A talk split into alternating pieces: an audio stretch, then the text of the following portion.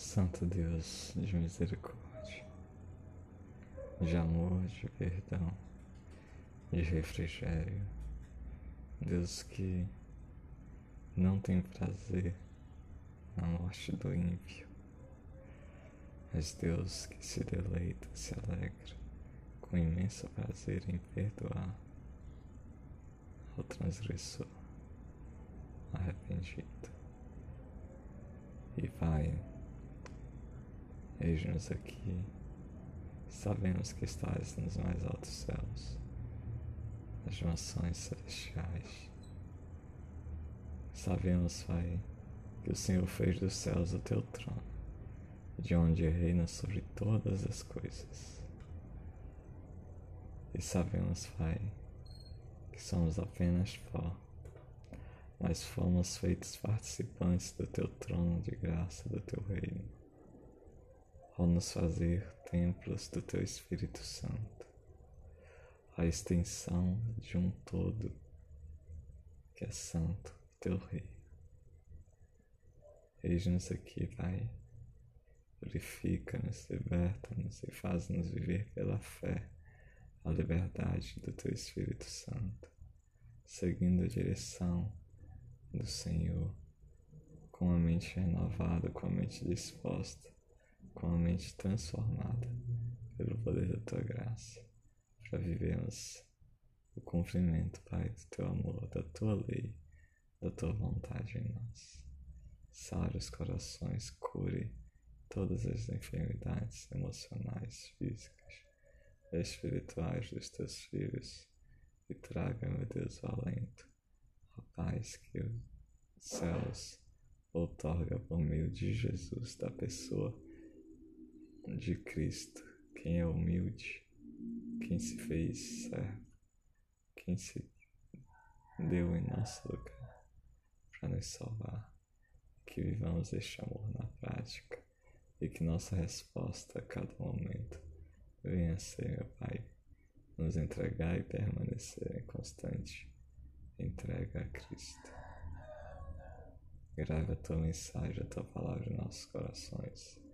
Restaure os lares, restaure o interior, restaure as famílias, as vidas dos teus filhos. Cura os enfermos, dê uma nova vida, meu Deus, àqueles que estão buscando, clamando por ti. Em nome de Jesus. Amém.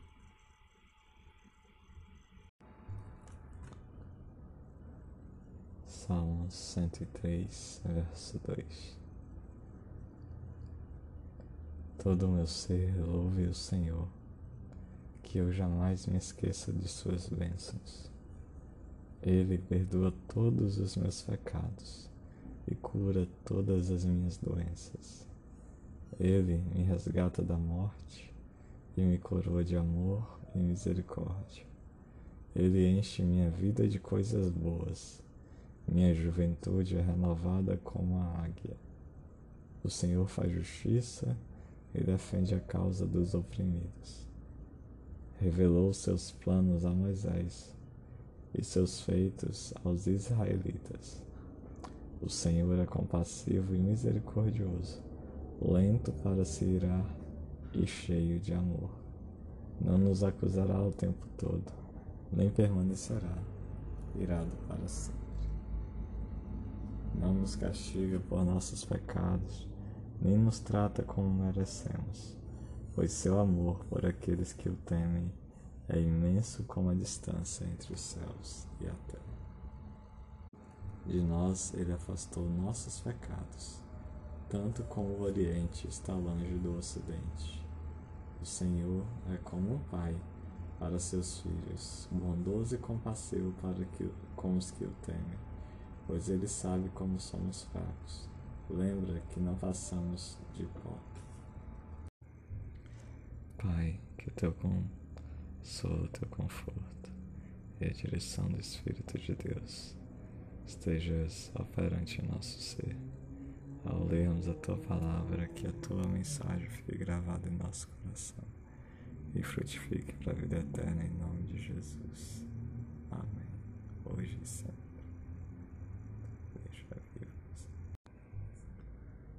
Versos 19 do Salmo 113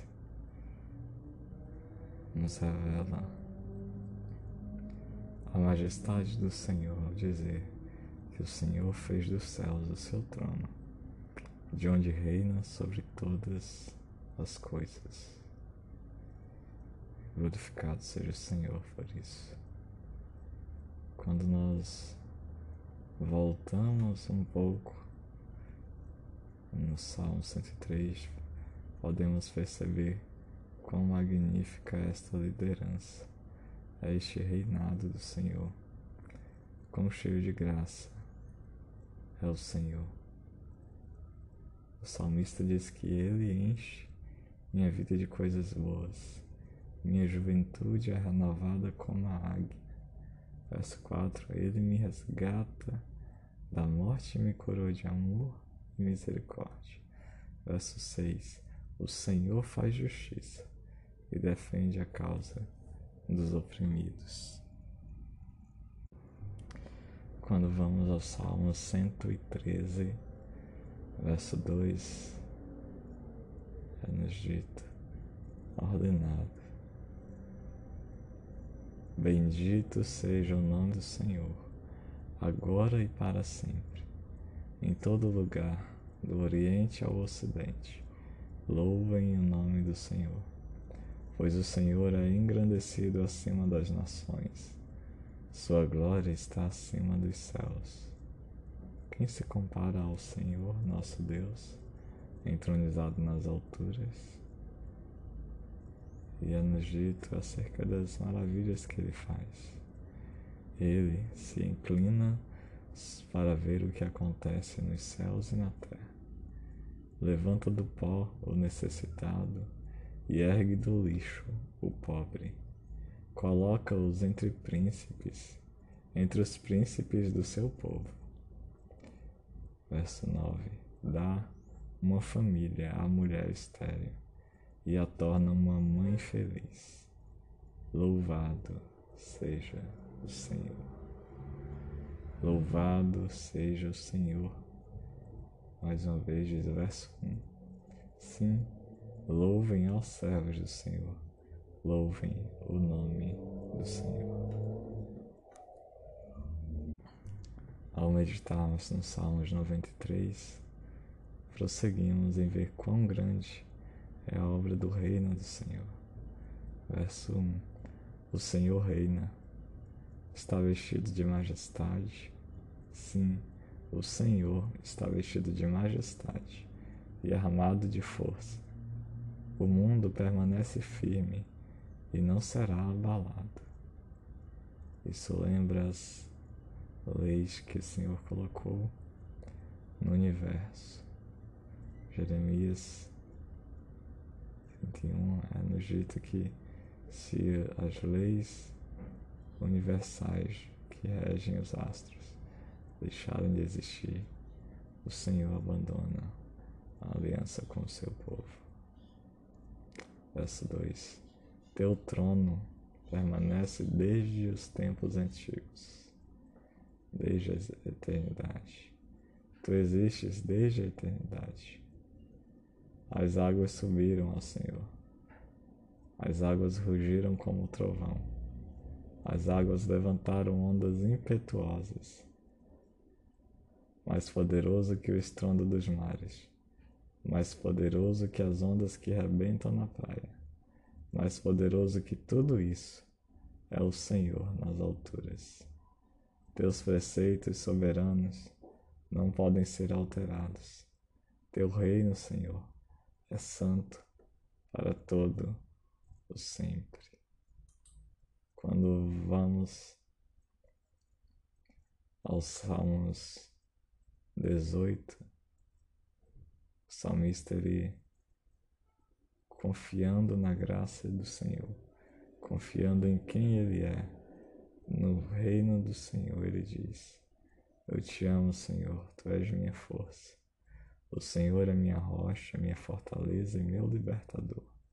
Meu Deus é meu rochedo, em quem encontro proteção. Ele é meu escudo, o poder que me salva e meu lugar seguro.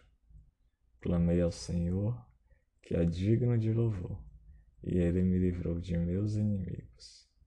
Os laços da morte me cercaram, torrentes de destruição caíram sobre mim. A sepultura me envolveu em seus laços, a morte pôs uma armadilha em meu caminho.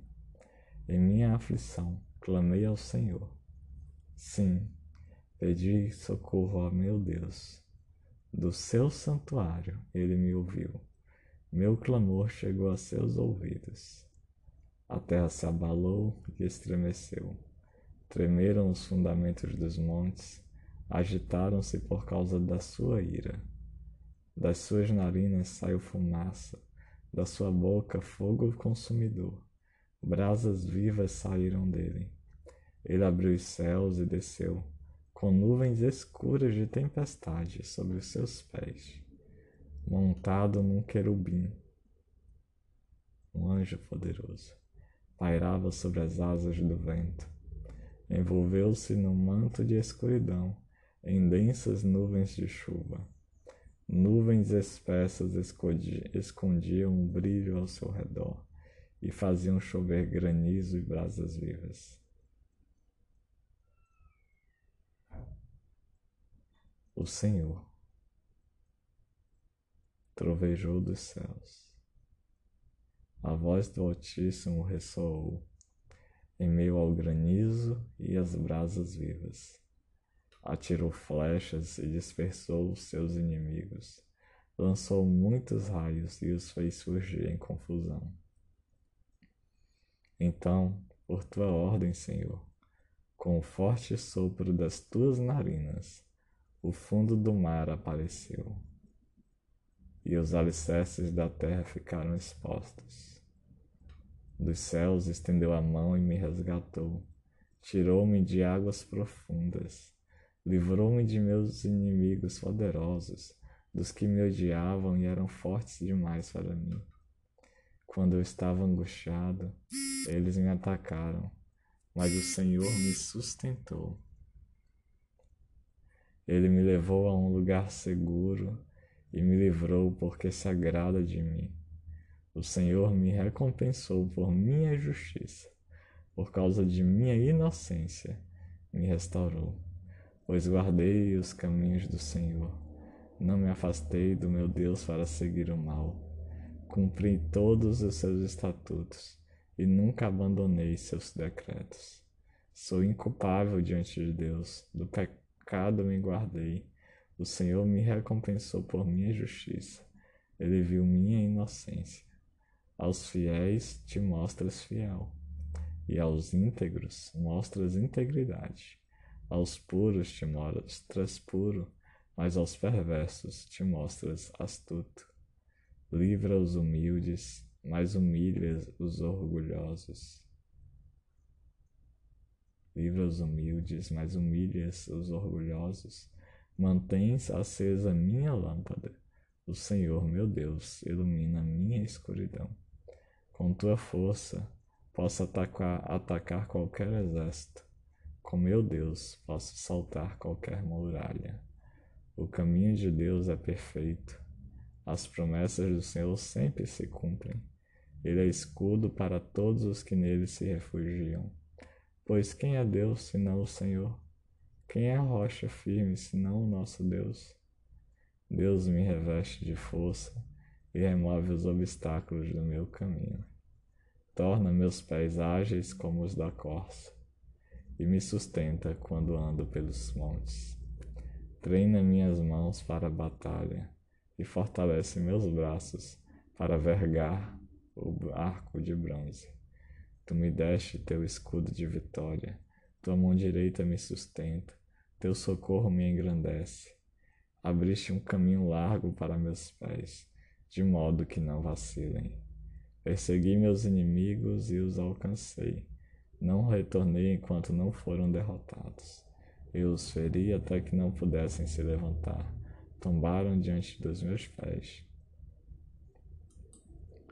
Tu me armaste fortemente para a batalha, ajoelhaste meus inimigos diante de mim, puseste o pescoço deles sobre meus pés, destruí todos os que me odiavam. Pediram ajuda, mas ninguém os socorreu. Clamaram ao Senhor, mas ele não respondeu. Eu os moí tão fino como o pó da terra. Eu os lancei fora como a lama das ruas. Tu me livraste dos meus acusadores e me puseste como governante das nações. Povos que eu não conhecia agora me servem. Rendem-se assim que ouvem sobre meus feitos. Nações estrangeiras se encolhem diante de mim. Todos eles perdem a coragem e, tremendo, saem de suas fortalezas. O Senhor vive. Louvado seja minha rocha. Exaltado seja o Deus da minha salvação. Ele é o Deus que se vinga dos que me fazem o mal. Sujeita as nações ao meu poder e me livra dos meus adversários. Tu me mantens em segurança, fora do alcance dos meus inimigos de homens violentos me livras. Por isso, ó Senhor, te louvarei entre as nações, sim, cantarei louvores ao teu nome. Concedes grandes vitórias ao teu rei e mostras amor por teu ungido, por Davi e todos os seus descendentes, para sempre. Amém. Quando nós olhamos um pouquinho toda as estrutura das mensagens que vimos, já sabemos que todas elas têm um, um caminho tô, tem um fio tô, que é a de que Deus Pai se encontra no seu trono nos céus e faz justiça em favor daqueles que confiam nele. Salmo 73, 24 Tu me guias com teu conselho e me conduzes a um destino glorioso. Quem mais eu tenho no céu senão a ti? Eu te desejo mais que a qualquer coisa na terra. Minha saúde pode acabar e meu espírito fraquejar, mas Deus continua sendo a força do meu coração. Ele é minha possessão para sempre. Os que te abandonam perecerão, pois destróis os que te de ti se afastam. Quanto a mim, como é bom estar perto de Deus. Fiz do Senhor soberano meu refúgio e anunciarei a todos tuas maravilhas. E nós podemos perceber no Salmos 91, ao lermos Salmos 103, 7, é dito que o Senhor revelou seus planos a Moisés e seus feitos aos israelitas. Quando vamos a Êxodo 25, vemos que o Senhor fez um pedido a Moisés para que construísse um tabernáculo, uma casa, um santuário, para que ele pudesse viver no meio dele. Na nova versão transformadora, Êxodo 25, verso 8 diz: Instrua os israelitas a construírem para mim um santuário, para que eu viva no meio deles. E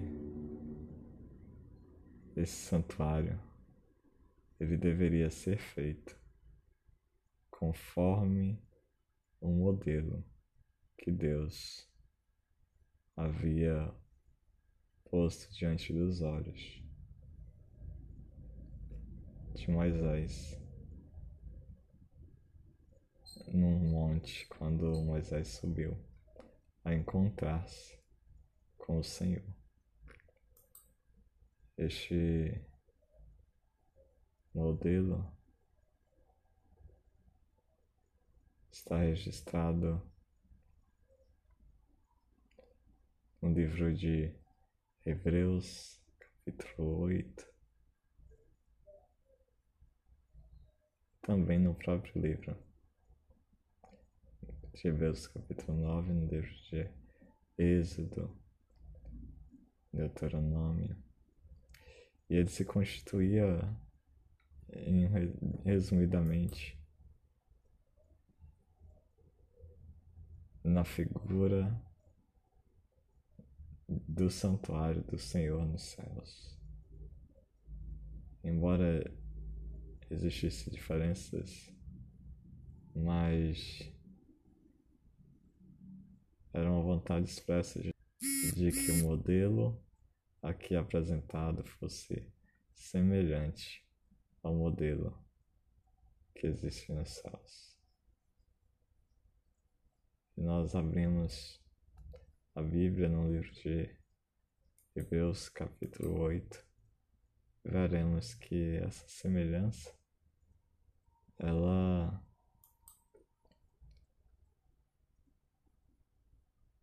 ela é dita da seguinte forma: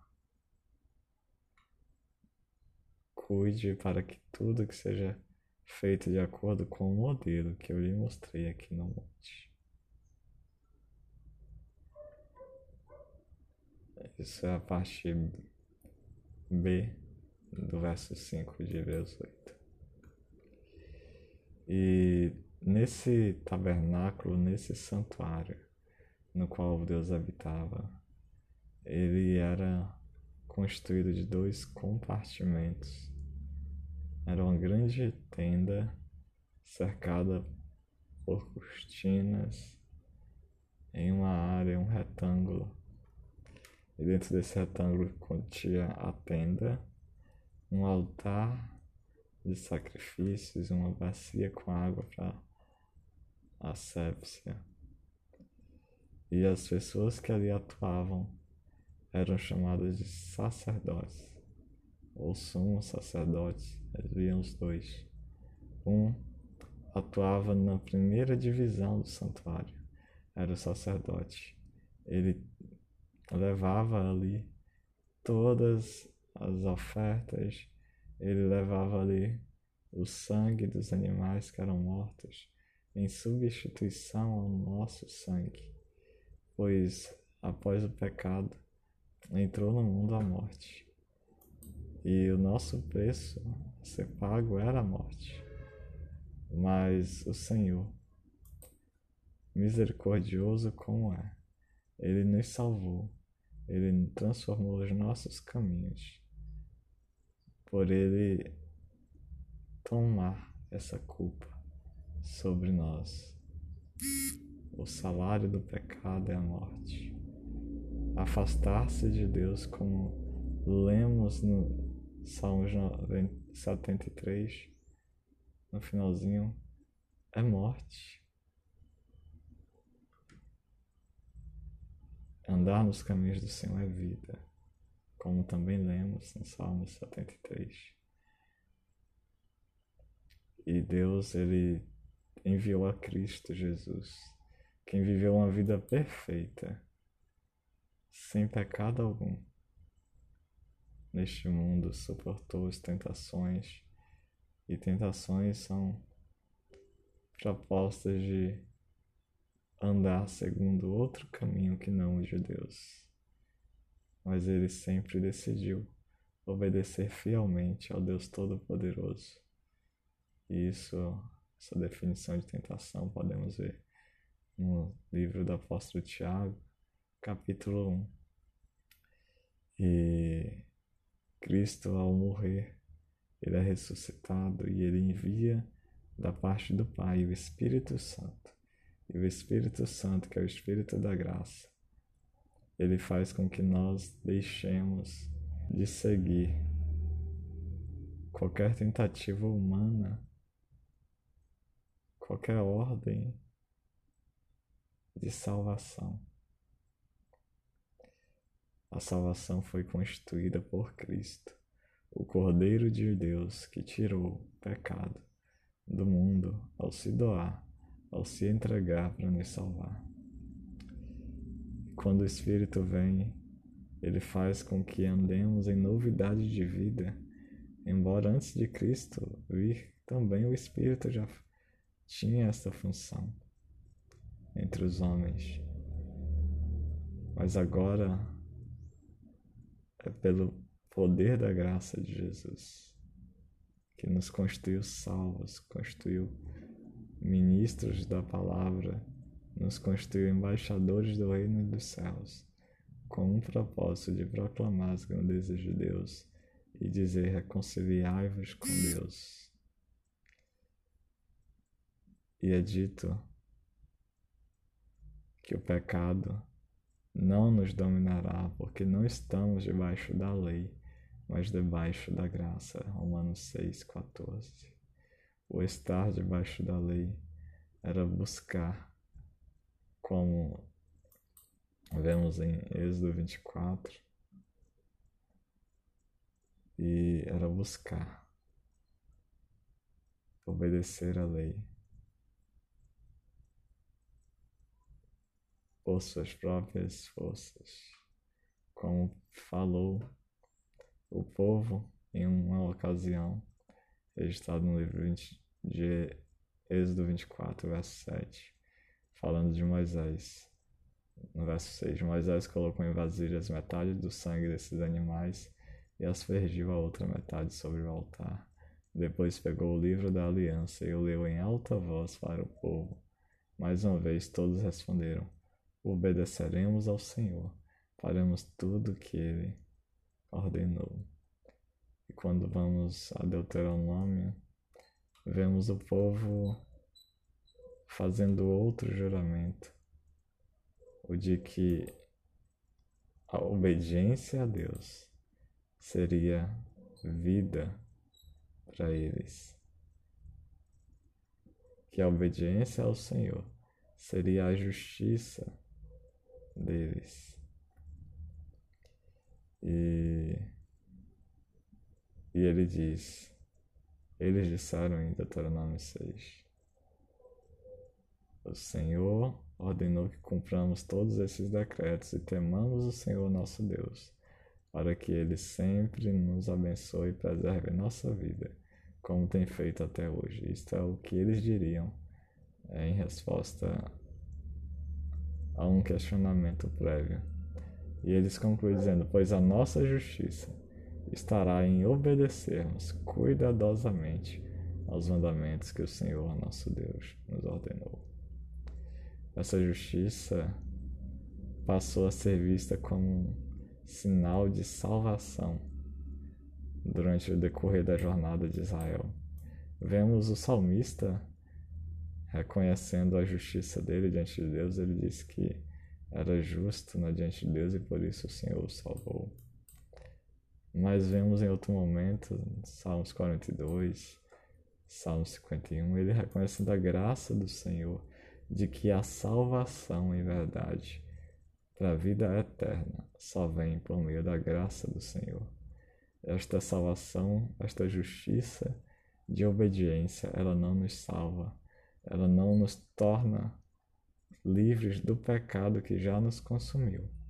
Porque uma vez o pecado sendo gerado, a tentação gerada e realizada gera a morte ela gera o pecado, e o pecado, uma vez consumado, gera a morte. Vai nos dizer o livro de Tiago. E quando nós olhamos para essa mensagem, para esta proposta, nós percebemos que o ser humano não tinha saída. Porque por tudo o de bom que ele pudesse fazer, ele não seria justificado para a salvação em Cristo. Romanos 3 vai nos dizer: homem algum é justificado com base na lei. Ele diz: Pois, verso 9 de Romanos 3. Pois bem, deve, pois bem, devemos concluir que nós, judeus, somos melhores que outros? Não, de maneira nenhuma, pois já mostramos que todos, judeus ou gentios, estão sob o poder do pecado. Como afirmam as Escrituras, ninguém é justo, nenhum sequer. E é evidente, diz o verso 19, que a lei se aplica àqueles a quem ela foi entregue, pois seu propósito é evitar desculpas e mostrar que todo mundo é culpado diante de Deus. Embora o próprio autor ele vai dizer no capítulo 7, a lei é má, a lei se tornou pecado, ela disse não. Mas eu não conheceria o pecado se a lei não dissesse não cobiçarás. Ele diz: Antes a lei é santa, justa e boa, mas o pecado, para se mostrar malignamente mal, usou da lei que é boa e me consumiu. E aí ele diz: Pois ninguém, verso 20 de Romanos 3, ninguém será declarado justo diante de Deus por fazer o que a lei ordena. A lei simplesmente mostra quantos somos pecadores.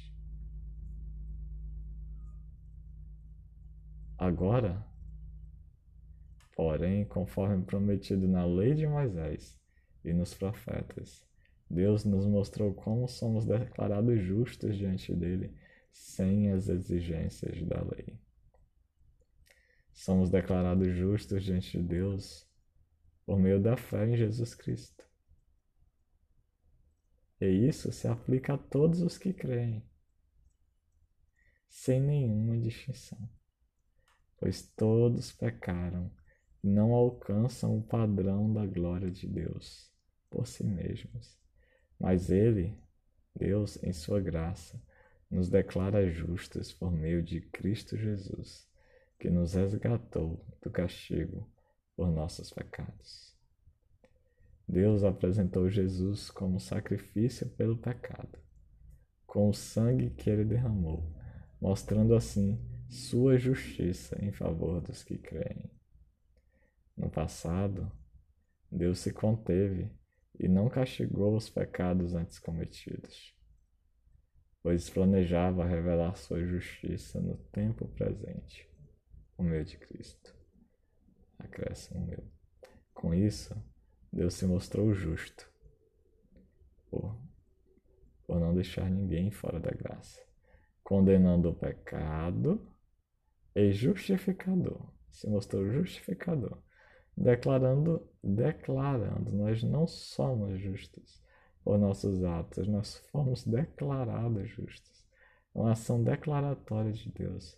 Nós somos declarando justo o pecador que crê em Jesus. Quem crê em Cristo como seu Salvador é declarado justo. Podemos então nos vangloriar de ter feito algo para sermos aceitos por Deus? Não, pois nossa absolvição não vem pela obediência à lei, mas pela fé. Portanto, somos declarados justos por meio da fé e não pela obediência à lei. Afinal, Deus é Deus apenas dos judeus? A quem Deus deu a lei? Não é também Deus dos gentios? A quem Deus grava a lei no coração? Acresce meu. Claro que sim. Existe um só Deus e ele declara justos tanto judeus como gentios somente pela fé. Verso 31. Então, se enfatizamos a fé, quer dizer que podemos abolir a lei? Claro que não. Na realidade, é só quando temos fé que cumprimos verdadeiramente a lei. A fé sem obras é morta, diz Tiago. Ele diz: Mostra-me a tua fé sem obras, e eu mostrarei pelas minhas obras a minha fé. Na realidade, é só quando temos fé, o texto diz, que cumprimos verdadeiramente a lei. Que fé é esta. Romanos 8, verso 1, verso 7, 23, 25. Antes, um pouco, 19 adiante, o apóstolo Paulo vai se apresentar em uma séria discussão sobre o seu interior. Ele apresenta que ele quer fazer o bem, mas a lei, que aquele sabe que é boa, santa e justa, está envolvida pelo pecado. Pois quando ele olha a lei que está gravada no coração dele, ele vê que ele já pecou e ele diz: Eu quero fazer o bem, mas quando eu percebo eu já fiz o mal. Maldito homem que sou, quem me livrará do corpo desta morte? E aí o Romanos 8 inicia respondendo. É, no final, no verso 25, responde dizendo: Mas graças a Deus por meio de Jesus Cristo, quem temos salvação. Agora, verso 1 de Romanos 8, portanto já não há nenhuma condenação para os que estão em Cristo Jesus. Pois em Cristo Jesus a lei do Espírito que dá vida os libertou da lei do pecado que leva à morte. Quando vamos a Romanos 6, 14, que já líamos anteriormente, pois o pecado não os dominará porque vocês não estão debaixo da lei, mas debaixo da graça. Esta lei do Espírito de Deus, que é a graça do Senhor, é o Espírito que dá vida, é a lei do Espírito que dá vida, é andar segundo o Espírito e não segundo a carne, é estar com a mente voltada para questões espirituais e não para as questões carnais. Pois ele diz: a lei não era capaz de nos salvar já vimos isso, por causa da fraqueza da nossa natureza humana. Por isso, Deus fez o que a lei era incapaz de fazer, ou seja, nos salvar, ao enviar seu Filho, na semelhança da nossa natureza humana pecaminosa, e apresentá-lo como sacrifício por nosso pecado, anulando assim a nossa condenação para quem crê. Jesus disse: Porque Deus amou o mundo de tal maneira que deu o seu Filho unigênito, para que todo aquele que nele crê não pereça, mas tenha a vida eterna. Quem crê está salvo. Quem não crê já está condenado, pois não crê no nome do Filho unigênito de Deus. E ele diz: a luz veio aos homens, mas os homens amaram. O julgamento é este, dos que já estão condenados.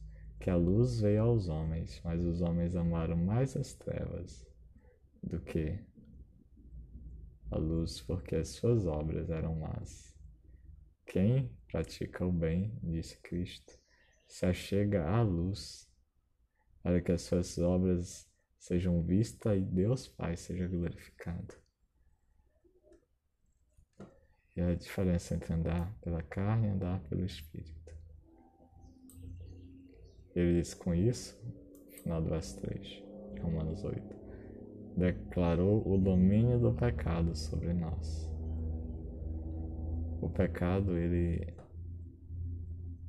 age de várias maneiras mas ele tem uma definição bem conhecida. O pecado é a transgressão da lei de Deus. Quando Cristo, em verdadeira obediência, vem e se entrega por nós, não pecando em nada. Ele diz: Eu não vim abolir a lei, vim cumpri-la. Ele passa a ser a nossa justiça, pois quando ele ressuscita, ele toma sobre si a responsabilidade outorgada pelo Pai de interceder por nós, pecadores, como vai dizer em Hebreus 5, em toda a carta de Hebreus, de modo especial em Hebreus 5 e 7. De modo, diz o verso 4, que nós que agora somos, que agora não seguimos mais nossa natureza humana, mas sim o Espírito, possamos cumprir as justas exigências da lei. Porque, como vimos, a lei não é ruim, ela é santa, é um mandamento santo, justo e bom. Verso 5: Aqueles que são dominados pela natureza humana pensam em coisas da natureza humana. Prostituições, vai dizer lá em Gálatas 5, verso 19, 23, 22. Prostituições, orgias, bebedeiras, ciúmes, lascívias, egoísmos, invejas, iras, maledicências, palavras torpes, tudo quanto diz respeito à natureza humana é caminosa, não é da vontade de Deus. Aqueles que são dominados pela natureza humana pensam em coisas da natureza humana, mas os que são controlados pelo Espírito pensam nas coisas que agradam o Espírito. Gálatas 5, 23, 24. Pois os frutos do Espírito são bondade, amor, fidelidade, mansidão, domínio próprio, fé, fidelidade, perseverança e coisas que agradam a Deus. São frutos específicos do reino dos céus. As obras da carne, elas se multiplicam a cada dia. O texto, quando vai falar de obras da carne, o apóstolo ele diz: E coisas semelhantes a estas, das quais eu já vos adverti em outro momento, que não herdarão o reino de Deus os que tais coisas praticam. Quando ele fala da obra do Espírito Santo, ele cita um número exato de frutos do Espírito, mas que são necessários para as nossas vidas, como o ar que respiramos, o é para a nossa manutenção. E que são o reino dos céus, princípio do reino dos céus cumprindo em nós, pelo poder do Espírito Santo, pela justiça que vem de Cristo, porque quando anda-se em justiça, tornamos-nos, vemos, veremos adiante, filhos do reino dos céus. Portanto, diz o texto, permitir que a natureza humana controle a mente resulta em morte. Mas permitir que o espírito controle a mente resulta em vida e paz. Pois a mentalidade da natureza humana é sempre inimiga de Deus nunca obedeceu às leis de Deus e nunca obedecerá. Por isso, aqueles que ainda estão sob o domínio de sua natureza humana não podem agradar a Deus. Vocês, porém, não são controlados pela natureza humana, mas pelo Espírito de Deus. Se de fato o Espírito de Deus habita em vocês. Vocês, porém, não são controlados pela natureza humana, mas pelo Espírito, se de fato o Espírito de Deus habita em vocês. E se alguém não tem o Espírito de Cristo, que é Deus, e se alguém não tem o Espírito de Cristo, a ele não pertence. Não pertence a Jesus. Uma vez que Cristo habita em vocês, embora o corpo morra por causa do pecado, o Espírito lhes dá vida porque vocês foram declarados, declarados, justos diante de Deus. Declarados por quem? Por Ele que se tornou justo e justificador, o próprio Deus, a quem nós devemos prestar contas, vai dizer 1 Coríntios 5. E se o 2 Coríntios 5. E se o Espírito de Deus que ressuscitou Jesus dos mortos habita em vocês, o Espírito de o Deus que ressuscitou Cristo Jesus dos mortos dará vida a seu corpo mortal. Lendo novamente. E se o Espírito de Deus, que ressuscitou Jesus dos mortos, habita em vocês, o Deus que ressuscitou Cristo Jesus dos mortos dará vida a seu corpo mortal por meio desse mesmo Espírito que habita em vocês. Portanto, irmãos, vocês não têm de fazer o que a sua natureza humana lhes pede, porque se viverem de acordo com as exigências dela, morrerão. Se, contudo, pelo poder do Espírito, fizerem morrer as obras do corpo, viverão. Porque todos que são guiados pelo Espírito de Deus são filhos de Deus. Pois vocês não receberam um Espírito que os torne de novo escravos medrosos, mas sim o Espírito de Deus que os adotou como seus próprios filhos. Agora nós o, o chamamos Abba, que significa Pai em aramaico pois o seu espírito confirma a nosso espírito, a nossa mente, ao nosso interior que somos filhos de Deus. Se somos filhos, diz o verso 17, então somos seus herdeiros e, portanto, co-herdeiros com Cristo. Se de fato participamos do seu sofrimento, participaremos também da sua glória, da glória de Cristo, quem sofreu por nós. E ele conclui dizendo: Considero que nosso sofrimento de agora não é nada comparado com a glória que ele nos revelará mais tarde. Pois toda a criação aguarda com grande expectativa o dia em que os filhos de Deus serão revelados. Toda a criação, não por vontade própria, foi submetida por Deus a uma existência fútil, na esperança de que com os filhos de Deus a criação seja gloriosamente liberta da decadência que a escraviza pois sabemos que agora, que até agora toda a criação geme com dores de parto, porque Deus está operando o plano da salvação e um dia vai restaurar todas as coisas. E nós, os que cremos, também gememos, embora tenhamos o Espírito em nós como antecipação da glória futura, pois aguardamos ansiosos pelo dia em que desfrutaremos nossos direitos de adoção, incluindo a redenção do nosso corpo um corpo glorioso que não mais perecerá. 1 Coríntios 15 vai nos dizer isto. Recebemos essa esperança quando fomos salvos. Se já temos alguma coisa, não há necessidade de esperar por ela. Mas se esperamos por algo que ainda não temos, devemos fazê-lo com paciência e confiança.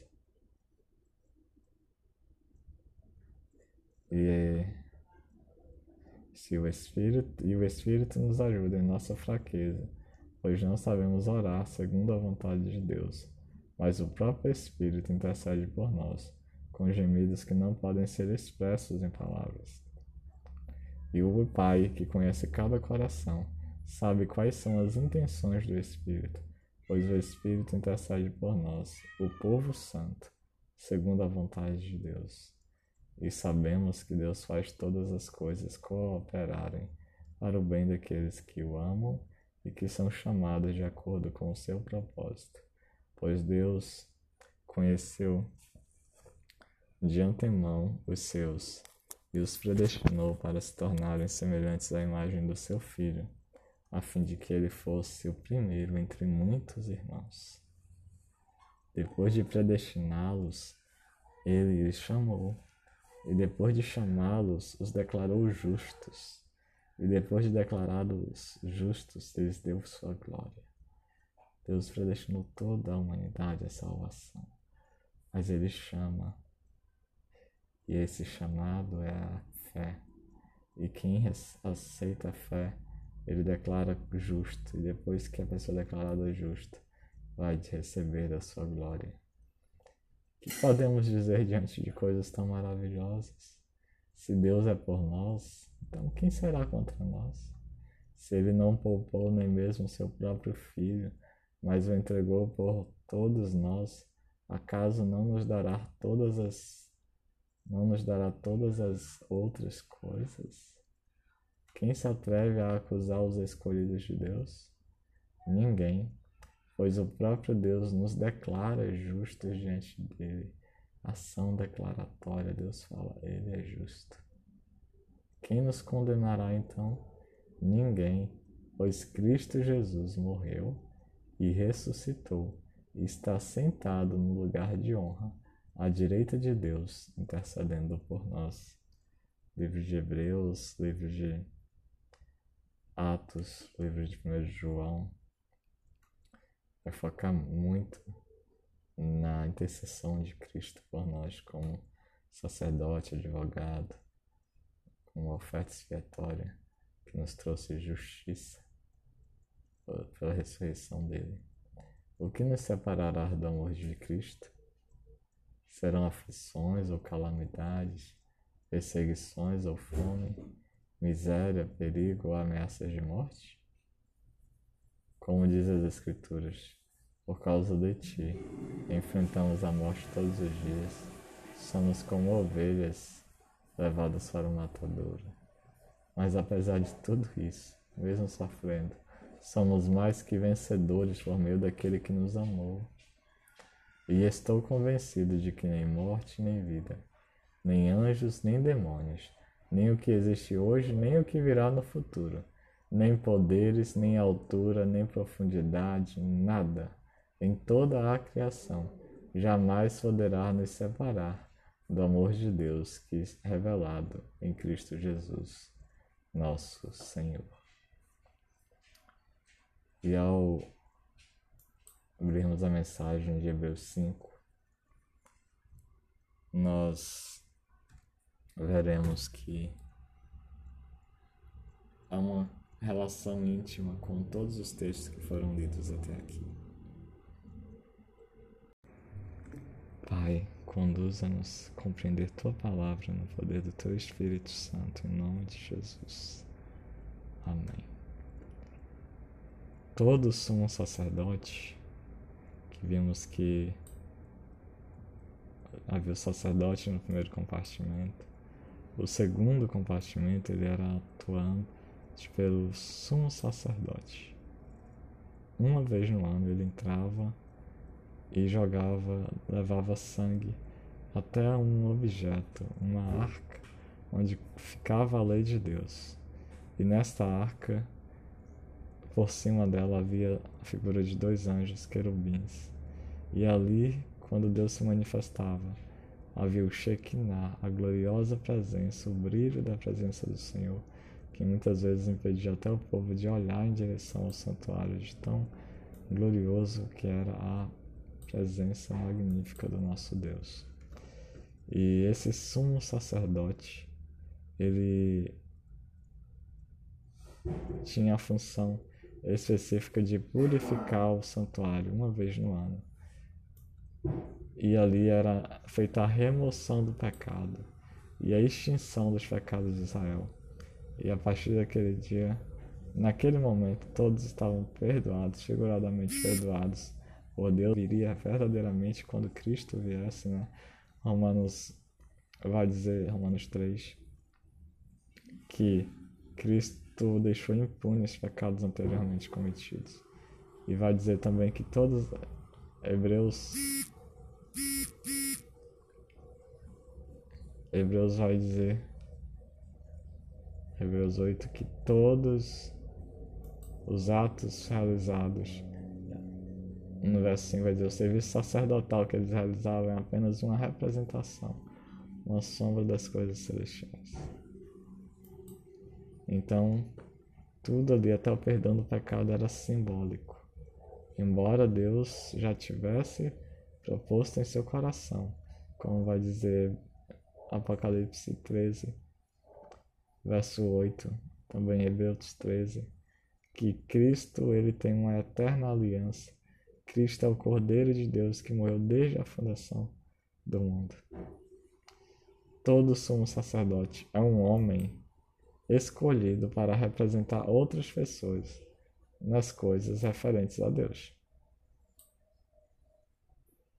E ele apresenta ofertas e sacrifícios pelos pecados e é capaz de tratar com bondade os ignorantes e os que se desviam, pois ele está sujeito às mesmas fraquezas que os pecadores. Acréscimo meu dos pecadores. É por isso que precisa oferecer sacrifícios pelos próprios pecados, bem como pelos pecados do povo. Ninguém assume essa posição de honra por si só. Ele deve ser chamado por Deus. como aconteceu com Arão.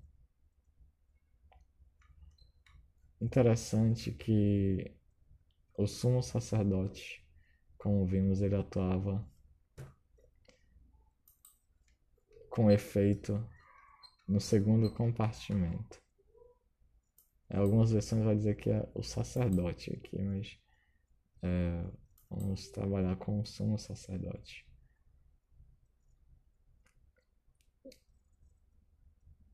Nos, em Hebreus 9, vai nos apresentar a estrutura no qual os sacerdotes e o sumo sacerdote atuavam. Ele vai dizer que existiam duas alianças, a aliança do Espírito e a aliança da carne, da, de, de, de Moisés, né?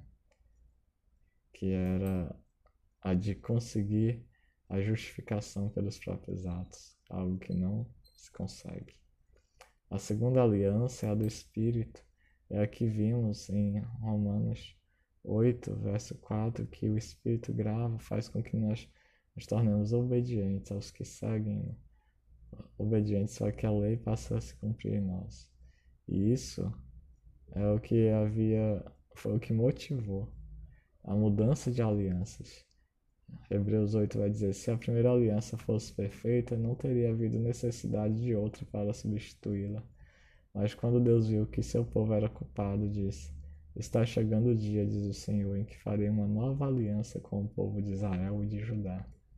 Não será como a aliança que fiz com seus antepassados, quando os tomei pela mão e os conduzi para fora da terra do Egito. Não permaneceram fiéis a minha aliança, por isso lhes dei as costas, diz o Senhor. Eles disseram que seriam fiéis e não o foram. E esta é a aliança que farei com o povo de Israel depois daqueles dias, diz o Senhor. E veremos aqui que Deus ele muda o modo como ele quer a que a obediência se cumpra. Ele sabe que a primeira aliança não foi válida, o povo não obedeceu e em si mesmo não tinha como se tornarem justos do ponto da salvação. Pois somente Cristo, o sacrifício perfeito, pode salvar. Não há outro modo de sermos salvos a não ser pela entrega de Cristo. A oferta completa que cumpre o princípio do reino dos céus de que sua aceitação com completa entrega. É o caso da viúva pobre que só tinha uma moedinha e deu-a, enquanto os ricos deram muito dinheiro e Cristo disse que ela deu muito mais do que eles, pois ela deu tudo que tinha enquanto ele deu do que sobrava. Deus deu seu único filho para que a oferta em nosso lugar fosse perfeita. E esta é a aliança, diz o Senhor, que farei com o povo de Israel depois daqueles dias, diz o Senhor Porei minhas leis em sua mente e as escreverei em seu coração. Serei o seu Deus e eles serão o meu povo. E não será necessário ensinarem seus vizinhos e a seus parentes, dizendo: Você precisa conhecer o Senhor, pois todos, desde o mais humilde até o mais importante, me conhecerão. E eu perdoarei sua maldade e nunca mais me lembrarei dos seus pecados e veremos quão importante é confiarmos nessa promessa. Quando Deus fala de uma nova aliança, diz o texto, significa que tornou obsoleta a aliança anterior, e aquilo que se torna obsoleto e antiquado logo desaparece. E em Hebreus 9, ele vai nos dizer: A primeira aliança tinha regras para a adoração, bem como um santuário terreno. Esse tabernáculo era dividido em duas partes. E nós vemos aqui na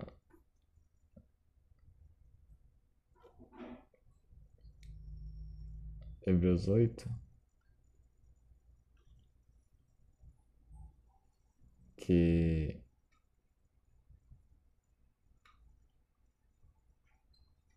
o mais importante é que temos um sumo sacerdote sentado no lugar de honra à direita do trono do Deus majestoso no céu.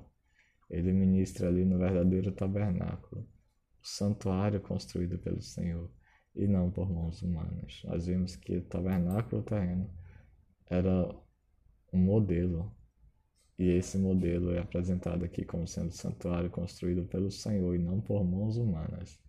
E visto que todos somos sacerdote, deve apresentar ofertas e sacrifícios, era necessário que esse sumo sacerdote também apresentasse uma oferta. Se ele estivesse aqui na terra, nem seria sacerdote, pois já existem sacerdotes que apresentam as ofertas exigidas pela lei. E ele, que é Cristo, ele não era da descendência de Levi, mas de Judá. E os levitas eram que tinham o serviço sacerdotal. E ele disse: o serviço sacerdotal que eles realizam é apenas uma representação, uma sombra das coisas celestiais. Pois quando Moisés se preparava para construir o tabernáculo, Deus o advertiu: cuide para que tudo seja feito de acordo com o modelo que eu lhe mostrei aqui no monte. Agora, porém, Jesus, nosso sumo sacerdote, recebeu um ministério superior, pois ele é o mediador de uma aliança superior. Moisés foi mediador da aliança terrena, em que vamos ver em Gálatas que serviu como um condutor, um aio, até que Cristo viesse. E Cristo, ao contrário, ele é o mediador de uma nova aliança superior, baseada em promessas superiores. Se a primeira aliança fosse perfeita, não teria havido necessidade de outra para substituí-la, como os vimos, né? E a nova não é a remoção da lei, mas é a forma como nós viveremos-la. Pois diz: Porei as minhas leis em sua mente e as escreverei. Esta é a nova aliança que farei com o povo de Israel, depois daqueles dias, diz o Senhor. Porei minhas leis em sua mente e as escreverei em seu coração Serei o seu Deus e eles serão o meu povo. E não será necessário ensinar a seus vizinhos e a seus parentes, dizendo: Você precisa conhecer o Senhor, pois todos, desde o mais humilde até o mais importante, me conhecerão. E eu perdoarei sua maldade e nunca mais me lembrarei dos seus pecados. Quando Deus fala de uma nova aliança, significa que tornou obsoleto a anterior, e aquilo que se torna obsoleto antiguato logo desaparece. E retornando a Hebreus 9, diz que esse tabernáculo era dividido em duas partes. Na primeira parte ficava o candelabro e a mesa com os pães da presença, aquele santuário terreno. Essa parte era chamada lugar santo, Ágia, no grego. A melhor tradução, é, vamos ver que está, se trata de um caso em que a melhor tradução é usar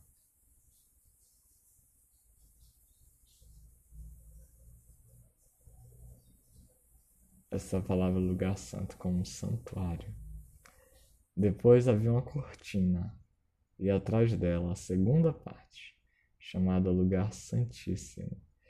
E aqui nós devemos usar o caso genitivo, que ficaria depois havia uma cortina e atrás dela a segunda parte, chamada Santuário dos Santuários. A primeira parte era chamada Santuário. Depois havia uma cortina atrás dela, segunda parte chamada Santuário dos Santuários. Exegeticamente vamos entender isso. Nessa parte ficava aqui na tradução de lugar santíssimo. Né? Nessa parte ficava o altar de ouro para o incenso e a arca da aliança, inteiramente coberta de ouro. Dentro da arca havia um vaso de ouro contendo maná, a vara de Arão que floresceu e as tábuas de pedra da aliança. Sobre a arca ficavam os querubins da glória divina, cuja sombra se estendia por cima do lugar de expiação. Mas agora não é o momento de explicar essas coisas em detalhes. Quando tudo estava preparado, os sacerdotes que atuavam tão somente no primeiro compartimento, no santuário, né? na parte santa do santuário, ou no próprio santuário do santuário, né? do tabernáculo, os sacerdotes entravam regularmente no lugar santo ou no santuário para cumprir seus deveres sagrados. Mas apenas o sumo sacerdote, e uma só vez no por ano, entrava no lugar santíssimo ou santuário dos santuários. Ele sempre apresentava o sangue do sacrifício pelos próprios pecados e pelos pecados que o povo havia cometido por ignorância. Sem dolo, né? Com essas regras, e aqui nós vamos compreender o que o Senhor quer nos mostrar com esta esse modelo, com essas regras de divisão de sacerdotes e divisão de santo e santíssimo lugar, ou santuário e santuário dos santuários, com essas regras o Espírito Santo mostra que o caminho para o lugar santíssimo, ou seja, o caminho para o, o, o santuário dos santuários, não havia sido aberto, enquanto o primeiro tabernáculo continuava em uso. Essas divisões também eram chamadas de tabernáculo. Vemos isso na, nas próprias descrições de é, Hebreus vai nos mostrar. Enquanto o primeiro tabernáculo continuava em uso. Essa é uma ilustração. Tudo isso que aconteceu era uma ilustração que aponta para o tempo presente, o agora, quando Jesus vive em nós, por nós e depois de ter morrido. Pois as ofertas e os sacrifícios que os sacerdotes apresentam não poderiam, não podem criar no adorador uma consciência totalmente limpa. Como assim? O sacerdote eles entravam regularmente no santo lugar, no lugar santo, no santuário, para cumprir seus deveres sagrados. Eles traziam ofertas, eles faziam diversos é, rituais para purificar o povo mas apenas o sumo sacerdote, uma só vez por ano, entrava no lugar santíssimo, no santuário dos santuários. Ele sempre apresentava o sangue do sacrifício, pelos próprios pecados e pelos pecados que o povo havia cometido por ignorância. E isso era chamado a propiciação. Era o perdão do pecado, quando ele jogava o sangue em cima da arca da aliança, dizendo o que ela exige, a morte do pecador, foi cumprida. Está aqui. E isso se cumpre em Cristo quando ele morre, a morte do pecador. Está aqui, só que ele, vamos em Atos 2, que a morte não pode detê-lo, pois ele nunca pecou. E ele diz que com essas regras o Espírito mostra que o caminho para o lugar santíssimo, o santuário do santuário, não havia sido aberto enquanto o primeiro tabernáculo, o santo lugar, continuava em uso. E ele diz que isso é outra ilustração que aponta para o nosso tempo presente. Por quê? Quando Cristo ele emerge das tumbas com vida, ele ressuscitado, ele apresenta-se como sumo sacerdote. E vamos ver isso em Hebreus 5 e 7. E ele entra no verdadeiro tabernáculo, não construído por mãos humanas, mas construído pelo próprio Deus, não por mãos humanas. Todo o serviço que não tirava culpa, que era apenas um simbolismo, estava demonstrado no primeiro tabernáculo, no santo lugar, no, santuário. Mas o santuário dos santuários era uma vez por ano, simbolizando um ato único e eterno, que ele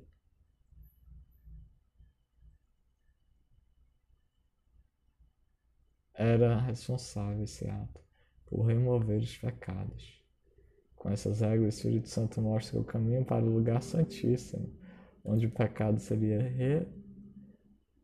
removido eternamente. Não havia sido aberto, enquanto o primeiro tabernáculo continua em uso. Essa é uma ilustração que aponta para o tempo presente, pois as ofertas e os sacrifícios que os sacerdotes apresentam não podem criar no adorador uma consciência totalmente limpa. Tratava-se apenas de alimentos e bebidas e várias cerimônias de purificação. Eram regras externas, válidas apenas até que se estabelecesse um sistema melhor. Cristo se tornou o sumo sacerdote de todos os benefícios agora presentes, quais a verdadeira remoção da culpa dos pecados, quando Deus diz: Farei uma nova aliança, gravarei minha lei no coração e imprimirei em vossas mentes, e já não me lembrarei mais dos vossos pecados. Ele entrou, diz o texto, naquele tabernáculo maior e mais perfeito no céu, que não foi feito por mãos humanas, nem faz parte deste mundo criado com seu próprio sangue, e não com sangue de bodes e bezerros, entrou no lugar santíssimo, no santuário dos santuários, de uma vez por todas, e garantiu a eterna redenção eterna. Se, portanto, o sangue de bodes e bezerros e as cinzas de uma novilha purificavam o corpo de quem estava cerimonialmente impuro. Imagine como o sangue de Cristo purificará nossa consciência das obras mortas, da culpa, do pecado, para que adoremos o Deus vivo, pois Ele quer um, adoradores que adorem Espírito em verdade, pois pelo poder do Espírito eterno, Cristo ofereceu a si mesmo, a Deus, como sacrifício perfeito. Por isso, Ele é o mediador da nova aliança para que todos que são chamados recebam a herança eterna que foi prometida. Porque Cristo morreu para libertá-los do castigo dos pecados que haviam cometido sobre a primeira aliança. Lembramos que Deus decidiu não é, julgar os que cometeram pecado anteriormente até que Cristo viesse. Quando alguém deixa um testamento, é necessário comprovar a morte daquele que o fez. O testamento só se torna válido após a morte da pessoa. Enquanto ela ainda estiver viva, o testamento não entra em vigor. É por isso que até mesmo a primeira aliança foi sancionada com sangue. Depois de ler todos os mandamentos da lei a todo o povo, Moisés pegou o sangue de novilhos e de bodes, e também água, e os aspergiu aspergiu com ramos de isopo e lã vermelha sobre o livro da lei e sobre todo o povo. Em seguida disse: Este sangue confirma a aliança que Deus fez com vocês. E o povo, nós vimos, responde: Eis que nós obedeceremos tudo o que foi dito. Mas não o fizeram. Por isso que Deus disse: Os antepassados de vocês não obedeceram. Da mesma forma, aspergiu com sangue o tabernáculo e todos os utensílios usados nos serviços sagrados. De fato, segundo a lei, quase tudo era purificado com sangue, pois sem derramamento de sangue não há perdão, porque o perdão ele traz consigo a reparação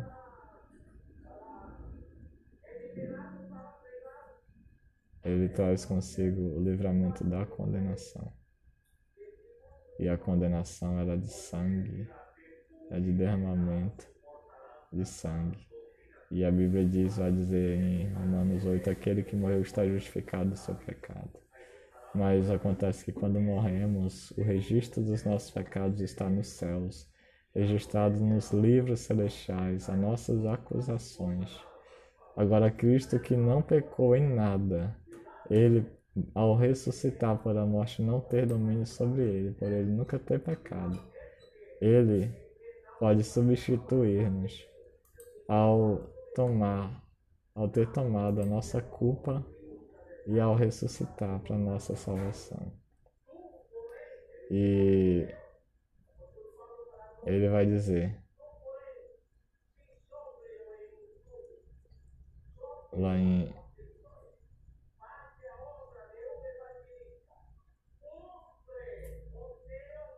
Atos 2 o seguinte Deus o ressuscitou falando de Cristo ele foi entregue conforme o plano pré-estabelecido por Deus e seu conhecimento prévio daquilo que aconteceria. Com a ajuda de gentios que desconheciam a lei, vocês o pregaram na cruz e o mataram. Mas Deus o ressuscitou, libertando-o dos horrores da morte, pois ela não pôde mantê-lo sob seu domínio. A respeito dele, disse o rei Davi: Veja que o Senhor está sempre comigo não serei abalado, pois ele está à minha direita. Não é de admirar que meu coração esteja alegre e que minha língua o louve. Meu corpo repousa em segurança, pois tu não deixarás minha alma entre os mortos, nem permitirás que o teu santo apodreça no túmulo. Tu me mostraste o caminho da vida e me encherás com a alegria da tua presença. Irmãos, permitam-me dizer com toda a convicção que o patriarca Davi não estava se referindo a si mesmo, pois ele morreu e foi sepultado, e seu túmulo ainda está aqui entre nós. Mas ele era profeta e sabia que Deus havia prometido sob juramento que um dos seus descendentes se sentaria em seu trono.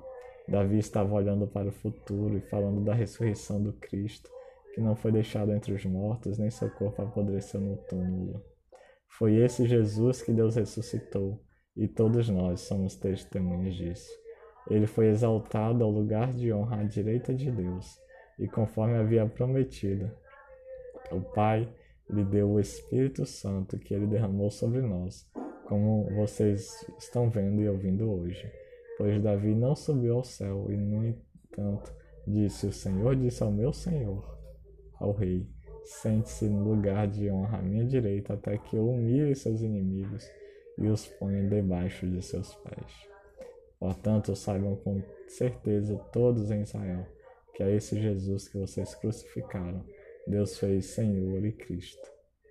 As palavras ditas partiram o coração dos que ouviam, e eles perguntaram a Pedro e aos outros apóstolos: Irmãos, o que devemos fazer? Pedro respondeu: Vocês devem se arrepender para o perdão dos seus pecados e cada um deve ser batizado em nome de Jesus Cristo. Então receberão a dádiva do Espírito Santo. Esta promessa é para vocês, para seus filhos e para os que estão longe, isto é, para todos os que forem chamados pelo Senhor nosso Deus. Pedro continua a pregar, divertido com insistência seus ouvintes. Salvem-se desta geração corrompida. Os que acreditaram nas palavras de Pedro foram batizados e naquele dia houve um acréscimo de cerca de 3 mil pessoas. Todos se dedicavam de coração ao ensino dos apóstolos, à comunhão, ao partir do pão e à oração. Havia em todos eles um profundo temor, e os apóstolos realizavam muitos sinais e maravilhas. Os que criam se reuniam num só lugar e compartilhavam tudo que possuíam. Vendiam propriedades e bens e repartiam dinheiro com os necessitados adoravam juntos no templo diariamente, reuniam-se nos lares para comer e partiam o pão com grande alegria e generosidade, sempre louvando a Deus e desfrutando a simpatia de todo o povo. E a cada dia o Senhor lhes acrescentava aqueles que iam sendo salvos.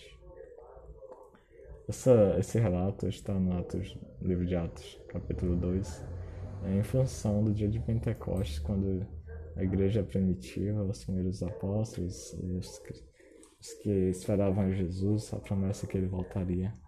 Eles receberam o Espírito Santo depois de uma reunião de oração, alguns dias em oração, jejum no estudo da palavra. O Espírito Santo veio sobre eles e eles passaram a glorificar a Deus contando das suas maravilhas e falando de Cristo em meio a uma multidão que era de diversos países, uma festa conhecida, a festa de Pentecostes, em Israel, que simbolizava a descida do Espírito Santo. A festa de Pentecostes, 50 dias depois da ressurreição de Cristo, quando exatamente se cumpre. É, 50 dias após a Páscoa e a festa das primícias. 50 dias após a festa das primícias, que era é, no domingo seguinte à Páscoa. Então, ele, o Senhor, já havia listado tudo em Israel, era tudo sombras né, do que havia de acontecer. E quando nós vemos Hebreus 9, diz assim as representações das coisas no céu. A gente viu que tudo que sem derramamento de sangue não há perdão, assim as representações das coisas no céu tiveram de ser purificadas com o sangue de animais.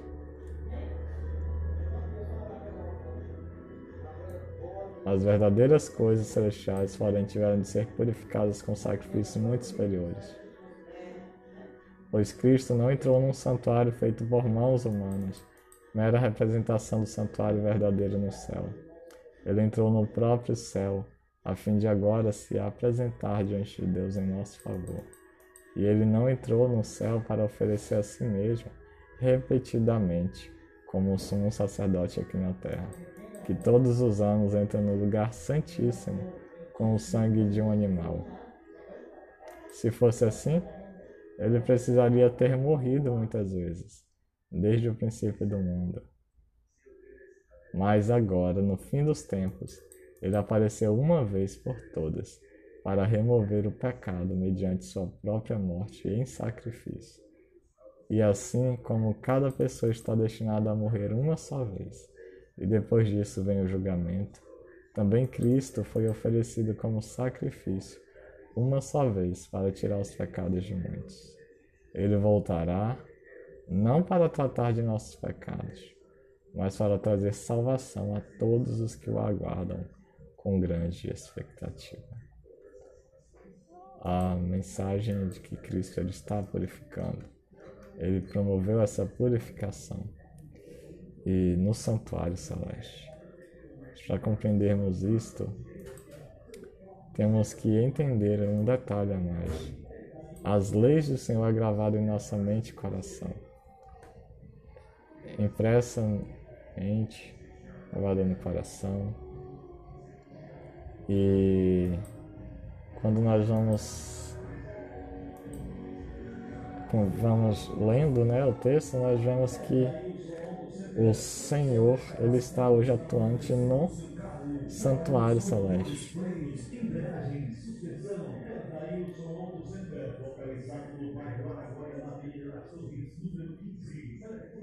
Agora, em 1 Coríntios 3, verso 16, vai nos dizer: Vocês não entendem que são o templo de Deus e que o Espírito de Deus habita em vocês? Deus destruirá quem destruiu o seu templo, pois o templo de Deus é santo e vocês são esse templo. Que ninguém se engane, se algum de vocês pensa que é sábio conforme os padrões desta terra, deve tornar-se louco a fim de ser verdadeiramente sábio. Somos templo de Deus. Quando vamos a Hebreus 3, versos 5 e 6, fazendo uma comparação com Moisés, é, verso, perdão, verso 2, vai dizer assim, lendo do verso 1, portanto, irmãos santos, Portanto, irmãos santos que participam do chamado celestial, considerem atentamente a Jesus, que declaramos ser apóstolo enviado e sumo sacerdote, pois ele foi fiel àquele que o designou, assim como Moisés serviu fielmente quando lhe foi confiada toda a casa de Deus. Os dois são mediadores, Cristo da verdadeira aliança e Moisés da aliança substituída. Jesus, no entanto, é digno de muito mais honra que Moisés. Assim como a pessoa que constrói uma casa merece mais elogios que a casa em si. Pois toda casa tem um construtor. Mas Deus é o construtor de todas as coisas. Aqui Jesus é claramente identificado como Deus.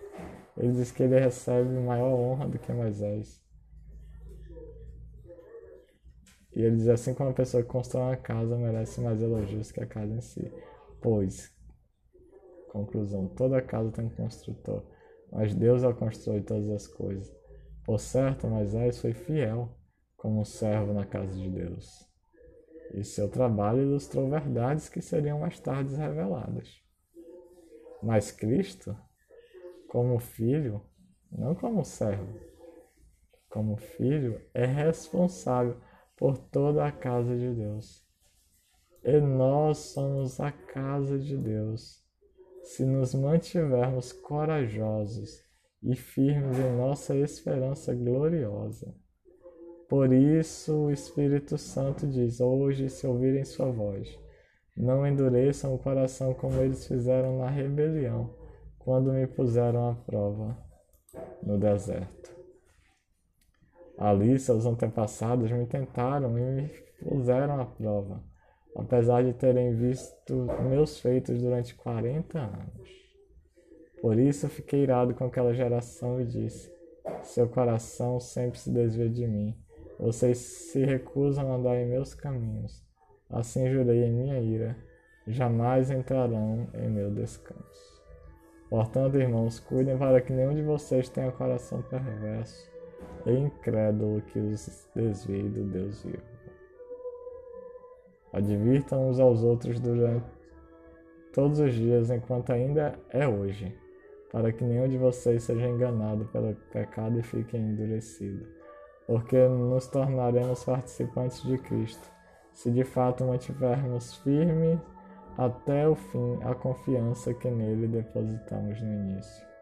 Lembrem-se do que foi dito Hoje, se ouvirem sua voz, não endureça o coração como eles fizeram na rebelião. E quem foram os que se rebelaram, mesmo depois de terem ouvido? Não foram aqueles que saíram do Egito, conduzidos por Moisés?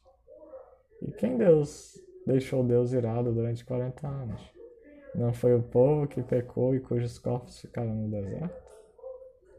E a quem Deus se dirigiu quando jurou que jamais entrariam em seu descanso? Não foi ao povo que lhe desobedeceu? Portanto, vemos, portanto, que não puderam entrar no descanso por causa da sua incredulidade. Voltando ao verso 3. Verso 1, perdão. Considerem atentamente a Jesus, vocês que participam do chamado celestial Hoje declaramos ser apóstolo e sumo sacerdote, Cristo.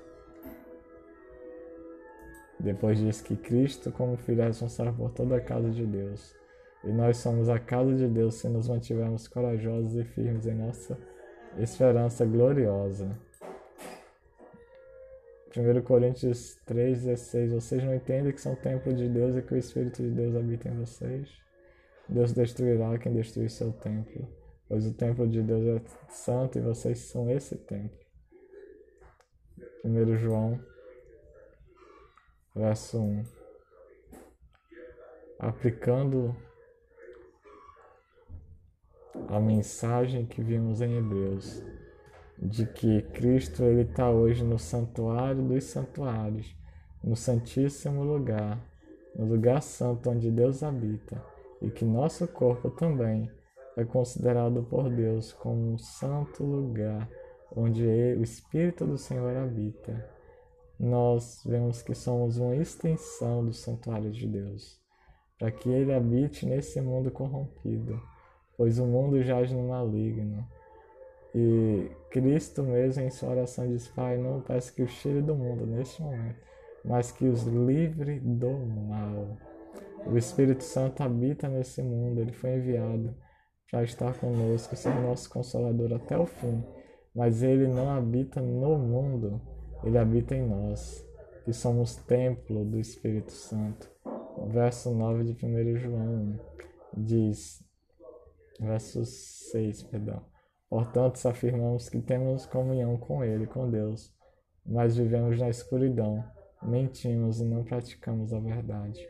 Mas se vivemos na luz, como Deus está na luz, temos comunhão uns com os outros e o sangue de Jesus, seu Filho, nos purifica de todo pecado. Cristo entrou no Santíssimo Lugar, onde havia a purificação do pecado, onde o sangue do Cordeiro chegava na aliança, onde a aliança estava escrita, a lei.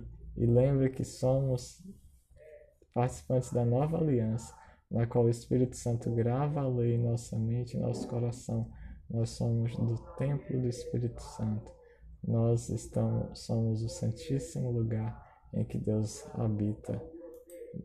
É certo também que há um santuário nos céus com duas divisões também. Se afirmarmos que não temos pecado, diz o verso 8, se afirmamos que não temos pecados, enganamos a nós mesmos e não vivemos na verdade. Mas se confessamos nossos pecados, Ele, Jesus, é fiel e justo para perdoar nossos pecados e nos purificar de toda injustiça. Ele removia o pecado no último dia do ano e agora ele se manifestou de uma vez por todas para a eterna redenção. Se afirmamos que não temos pecado, chamamos Deus de mentiroso e mostramos que não há em nós lugar para a Sua palavra. Verso, capítulo 2 Meus filhinhos, escrevo-lhes estas coisas para que vocês não pequem.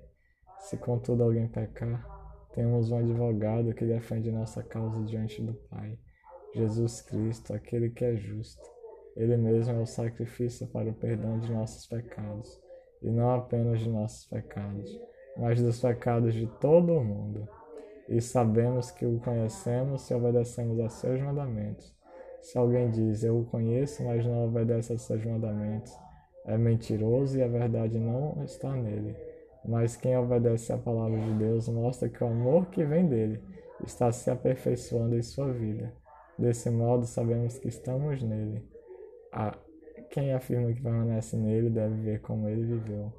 Amado, não lhes escrevo um novo mandamento, mas um antigo. E esse antigo está no livro de Levíticos, por exemplo. Que vocês têm desde o princípio esse mandamento. É a mensagem que ouviram antes e, no entanto, também é um novo mandamento, cuja verdade ele demonstrou, pois nós não vivíamos isto. E vocês também a demonstram hoje, pois a escuridão já está se dissipando e a verdadeira luz já brilha, mostrando as obras que trazem glória a Deus. Né? Se alguém afirma estou na luz, mas odeia seu irmão, ainda está na escuridão. Quem ama seu irmão permanece na luz e não leva outros a tropeçar. Mas quem odeia seu irmão ainda está na escuridão e anda na escuridão.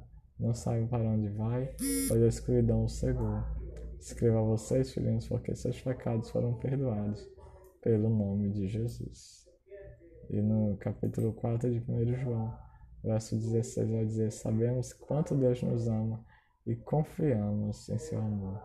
Verso 3 diz: Deus nos deu seu Espírito como prova de que permanecemos nele e ele em nós. Além disso, vimos porque com o Espírito nós somos habitados por Deus, somos o templo dele e ele cuida de sua casa. Cristo é fiel, somos sacerdotes sobre a casa de Deus. Além disso, vimos com os, no... com os próprios olhos e agora testemunhamos que o Pai enviou seu Filho para ser, ser, para ser o Salvador do mundo. Aquele que declara que Jesus é o Filho de Deus, Deus permanece nele e ele em Deus. Sabemos quanto Deus nos ama e confiamos em seu amor. Deus é amor e quem permanece no amor permanece em Deus e Deus nele. À medida que permanecemos em Deus, nosso amor se torna mais perfeito. Assim teremos confiança no dia do julgamento, pois ele diz: aquele que crê no nome do Filho de Deus já não entra em julgamento, já passou da morte para a vida, pois vivemos como Jesus viveu neste mundo. Esse amor não tem medo, pois o perfeito amor afasta todo o medo do, da condenação. Acréscimo meu. Se temos medo de condenação, acréscimo meu, é porque tememos o castigo. E isso mostra que ainda não experimentamos plenamente o amor. Nós amamos porque Ele nos amou primeiro. Se alguém afirma amo a Deus, mas odeia seu irmão, é mentiroso, pois se não amamos nosso irmão a quem vemos, como amaremos a Deus a quem não vemos? Ele nos deu este mandamento: quem ama a Deus, ame também seu irmão. Capítulo 5, verso 13 vai dizer: Escrevi estas coisas a vocês que creem no nome do Filho de Deus, para em a vida eterna. Verso 2. Quem, 12. Quem tem o Filho tem a vida. Quem não tem o Filho de Deus não tem a vida eterna. Verso 11. E este é o testemunho. Deus nos deu vida eterna e essa vida está em seu Filho. Verso 14. Estamos certos de que Ele nos ouve sempre que lhe pedimos algo conforme a sua vontade. E uma vez que sabemos que Ele nos ouve nossos pedidos, também sabemos que Ele nos dará o que pedimos. Se alguém ver seu irmão cometer pecado que não leva à morte, ore por ele e Deus dará a vida a esse irmão, que pecou de maneira que não leva à morte. Mas há pecado que leva à morte, não digo que ele se deve orar por aqueles que o cometem. É, são uma questão bem complexa, mas é o que apresenta-se, né, que os sacrifícios realizados pelos sacerdotes eram por os pecados da ignorância, né? Toda injustiça é pecado, mas nem todo pecado leva à morte. Sabemos que os nascidos de Deus não vivem no pecado.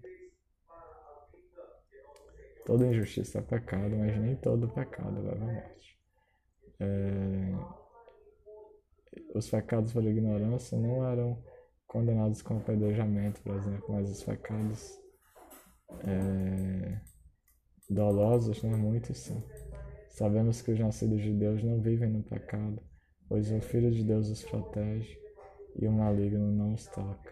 Sabemos que somos filhos de Deus e que o mundo inteiro já está sob o controle do maligno. Mas nós temos do Espírito Santo na criação nova. E sabemos que o Filho de Deus veio e nos deu entendimento para que conheçamos ao Deus verdadeiro Agora vivemos em comunhão com o Deus verdadeiro, porque vivemos em comunhão com seu Filho, Jesus Cristo. Ele é o Deus verdadeiro e é a vida eterna. Quando vamos a Hebreus capítulo a 1 João 5, 21, o último verso diz: Filhinhos, afastem-se dos ídolos. Só um Deus verdadeiro que nos salva. Capítulo 5, relendo, diz que todo sumo sacerdote é um homem escolhido para representar outras pessoas nas coisas referentes a Deus. Ele apresenta ofertas e sacrifícios pelos pecados e é capaz de tratar com bondade os ignorantes e os que se desviam, pois está sujeito às mesmas fraquezas. É por isso que precisa oferecer sacrifícios pelos próprios pecados, bem como pelos pecados do povo pois ele também está sujeito. Ninguém assume essa posição de honra por si só. Ele deve ser chamado por Deus, como aconteceu com Arão. Por isso, Cristo não tomou para si a honra de ser sumo sacerdote, mas foi Deus que lhe concedeu esta honra, dizendo: Você é meu filho, hoje eu o gerei. E em outra passagem diz: Você é sacerdote para sempre segundo a ordem de Melquisedeque. Esse, até aqui nós vimos que Deus chamou a, a Cristo por promessa. E Cristo ele é feito sumo sacerdote não segundo a ordem de Arão, mas segundo a ordem de Melquisedeque, que é um no capítulo 7 de Hebreus vai explicar de uma forma mais clara, dizendo assim que esse Melquisedeque era rei de Salém, verso 1, e também sacerdote do Deus Altíssimo. Quando Abraão regressava para casa, depois de derrotar os reis, Melquisedeque foi ao seu encontro e o abençoou. Então Abraão separou a décima parte de tudo e a entregou a Melquisedeque, cujo nome significa Rei da Justiça, enquanto o rei de Salém quer dizer rei da paz. Não há registro de seu pai, nem de sua mãe, nem de nenhum de seus antepassados, nem do começo, nem do fim de sua vida, da sua vida. Semelhantemente ao Filho de Deus, ele permanece assim sacerdote para sempre, pois não tem fim nem início. Considerem, portanto, a importância de Melquisedeque. Até mesmo Abraão, o patriarca, a reconheceu ao entregar a ele um décimo do que havia conquistado na batalha. A lei de Moisés exigia que os sacerdotes, os descendentes de Levi, recebessem o dízimo de seus irmãos israelitas, que também são descendentes de Abraão. Melquisedeque, porém, que não era descendente de Levi, recebeu o dízimo e em seguida abençoou Abraão, que já havia recebido as promessas. Sem dúvida, quem tem poder para abençoar é superior a quem é abençoado. Os sacerdotes que recebem os dízimos são homens mortais. A respeito de Melquisedeque, no entanto, é dito que ele continua vivo. Glória a Deus. Além disso, pode-se dizer que os levitas, que recebem o dízimo, também o entregaram por meio de Abraão. Como? Se Abraão era o antepassado deles e eles ainda não viviam.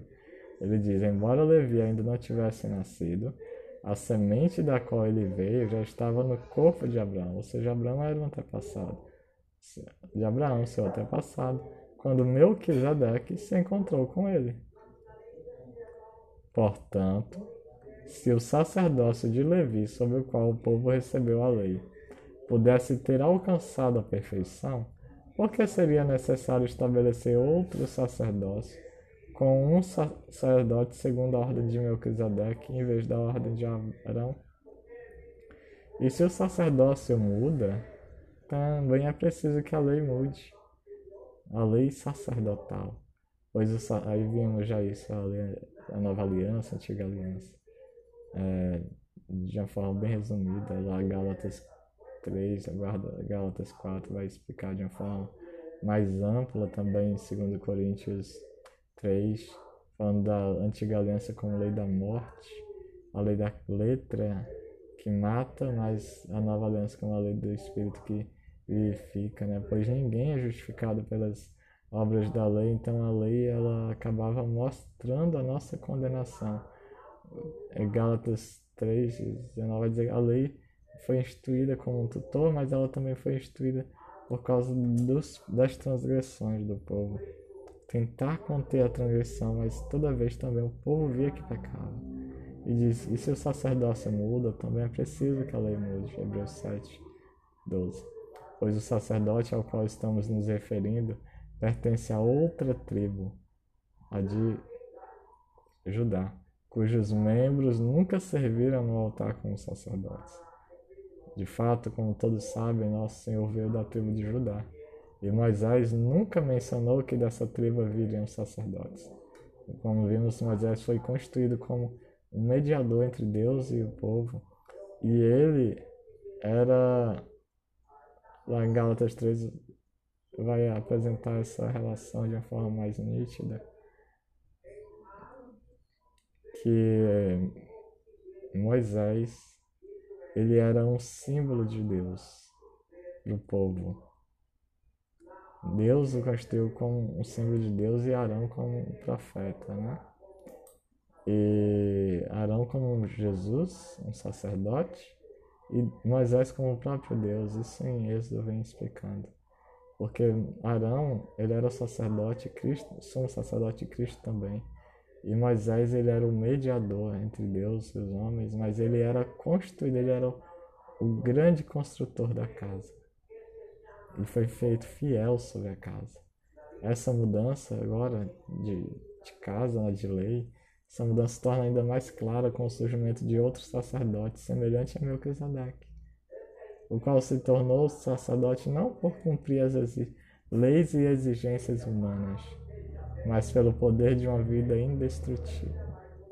É interessante que ambas as alianças têm uma lei moral, né? a lei que o Espírito grava em nosso coração.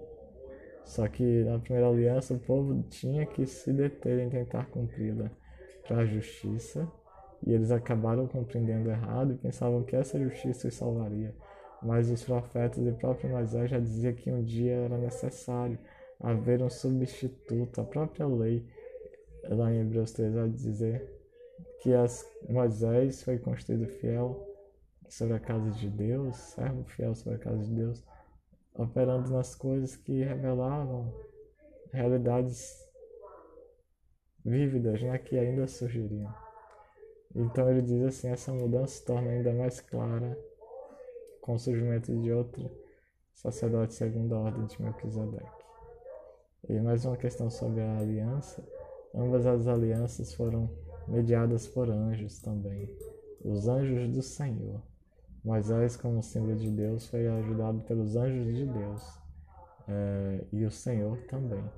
Quer dizer assim, essa a mudança se torna ainda mais clara com o surgimento de outros sacerdotes segundo a semelhante a Melquisedeque, é, o qual se tornou sacerdote não por cumprir leis e exigências humanas, mas pelo poder de uma vida indestrutível. É, no capítulo 1 de Hebreus vai mostrar a diferença, inclusive, entre os anjos e Cristo, o sumo sacerdote, né? É, dizendo que os anjos são apenas ministros enviados para ajudar os que herdar a vida eterna, enquanto Cristo ele é o fiel sumo sacerdote para a salvação, destruindo o poder da morte. E ele se assentou à direita do céu de Deus, verso 17. Pois a respeito dele foi dito: Você é sacerdote para sempre, segundo a ordem de Melquisedeque. Desse modo, o antigo requisito, por ser fraco e inútil para salvar, né? como vimos, foi cancelado, pois a lei nunca tornou perfeita coisa alguma, nem os sacerdotes o eram. Agora, eles precisavam oferecer sacrifício por si mesmo, como vimos. Né? Agora, porém, temos certeza de uma esperança superior, que é Cristo, pela qual nos aproximamos de Deus. Esse novo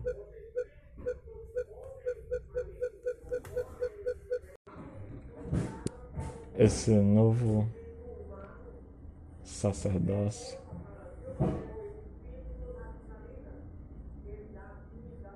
essa nova aliança esse juramento é a causa da nossa esperança. Ele diz: esse novo sistema foi instituído com um juramento solene. Os outros se tornaram sacerdotes sem esse juramento. Mas a respeito dele, de Cristo, né, houve um juramento, pois Deus lhe disse: O Senhor jurou e não voltará atrás. Você é sacerdote para sempre. Por causa desse juramento, Jesus é aquele que garante uma aliança superior. Além disso, havia muitos sacerdotes, pois a morte os impedia de continuar a desempenhar suas funções. Mas visto que ele vive para sempre, seu sacerdócio é permanente. Portanto, ele é capaz de salvar de uma vez por todas aqueles que se aproximam de Deus por meio dele. Ele vive sempre para interceder em favor deles. É de um sumo sacerdote como ele que necessitamos, pois é santo e irrepreensível, sem nenhuma mancha de pecado, separado dos pecadores e colocado no lugar de mais alta honra no céu. Ele não precisa oferecer sacrifícios diariamente, ao contrário dos outros sumos sacerdotes, que os ofereciam primeiro por seus próprios pecados e depois pelos pecados do povo. Ele, porém, o fez de uma vez por todas quando ofereceu a si mesmo como sacrifício. A lei nomeava sacerdotes limitados pela fraqueza humana, mas depois da lei, Deus nomeou com juramento seu filho, que se tornou o sumo sacerdote perfeito para sempre. Quando nós retornamos a Hebreus 5, né, de onde saímos anteriormente, diz: Pois Cristo não tomou para si a honra de ser sumo sacerdote, né? Porque disse que essa posição ninguém assume de si só, ela deve ser chamada por Deus, como aconteceu com Arão, que era um símbolo de Cristo, né? Por isso, Cristo não tomou para si a honra de ser sumo sacerdote, mas foi Deus que lhe concedeu essa honra, dizendo: Você é meu filho, eu hoje o gerei. E em outra passagem diz: Você é sacerdote para sempre, segundo a ordem de Melquisedeque. Há alguma era a interpretação no sentido de que Cristo não é originariamente um Deus no sentido estrito é, em relação à eternidade, é, no sentido de que muitos consideram que esse texto dizendo você é meu filho, eu hoje o gerei, é indício de que Cristo foi criado em algum momento, de que ele não é pré-existente, eternamente pré-existente, a, a sua vinda aqui. Mas é, quando nós vamos a Atos, capítulo 13, verso 32. É, é nos dito o seguinte. É, verso 29. Depois de cumprirem tudo que as profecias diziam a respeito dele, de Cristo, eles o tiraram da cruz e o colocaram num túmulo, mas Deus o ressuscitou dos mortos. E por muitos dias ele apareceu, Jesus apareceu àqueles que o tinham acompanhado da Galiléia para Jerusalém. Agora eles são suas testemunhas diante do povo.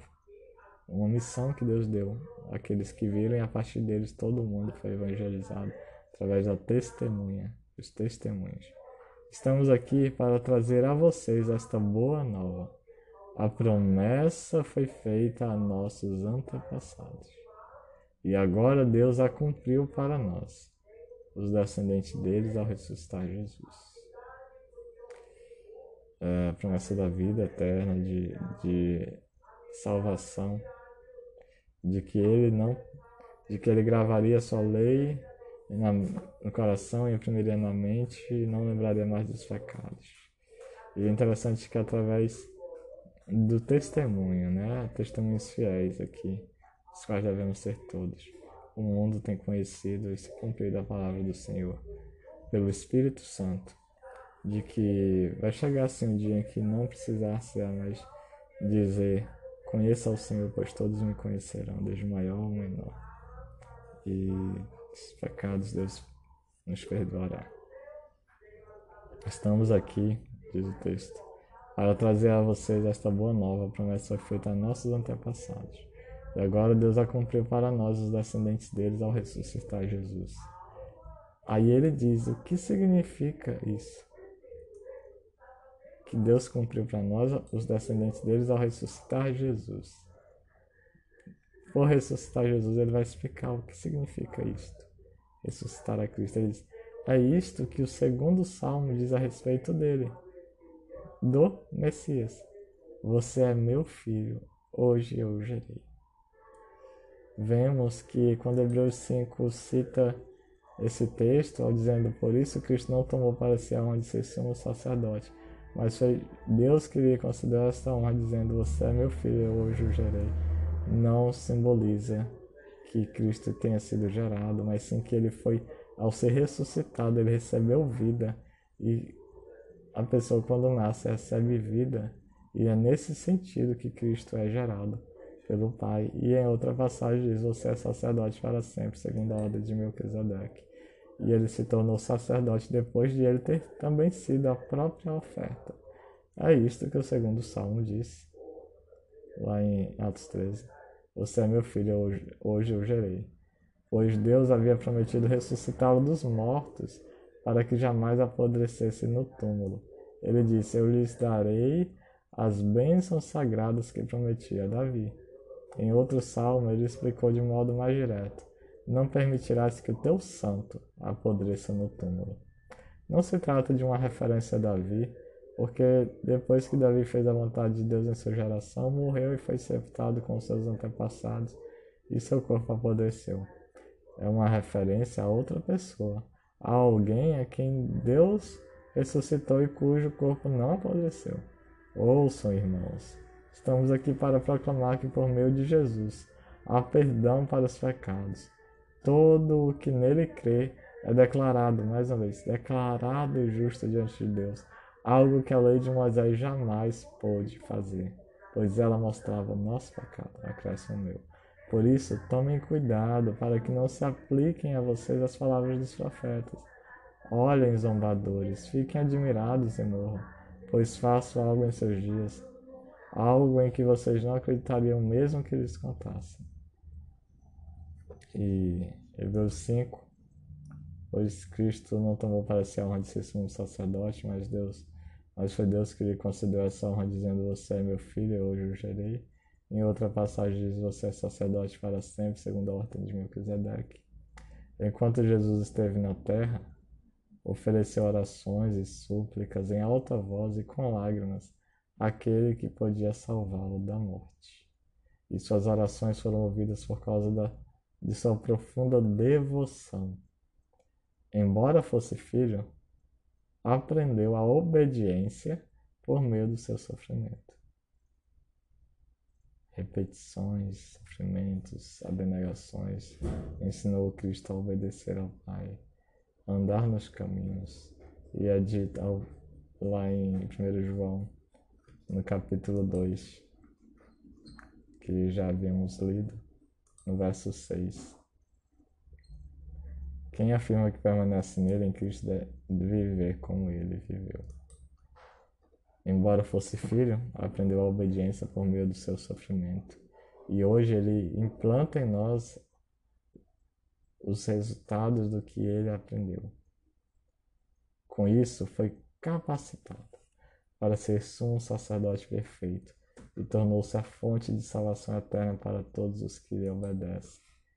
Quando vamos a Isaías 55, verso 53, perdão. Diz assim: Cristo foi desprezado e rejeitado, homem de dores que conheceu o sofrimento mais profundo. Demos as costas para ele e desviamos o olhar.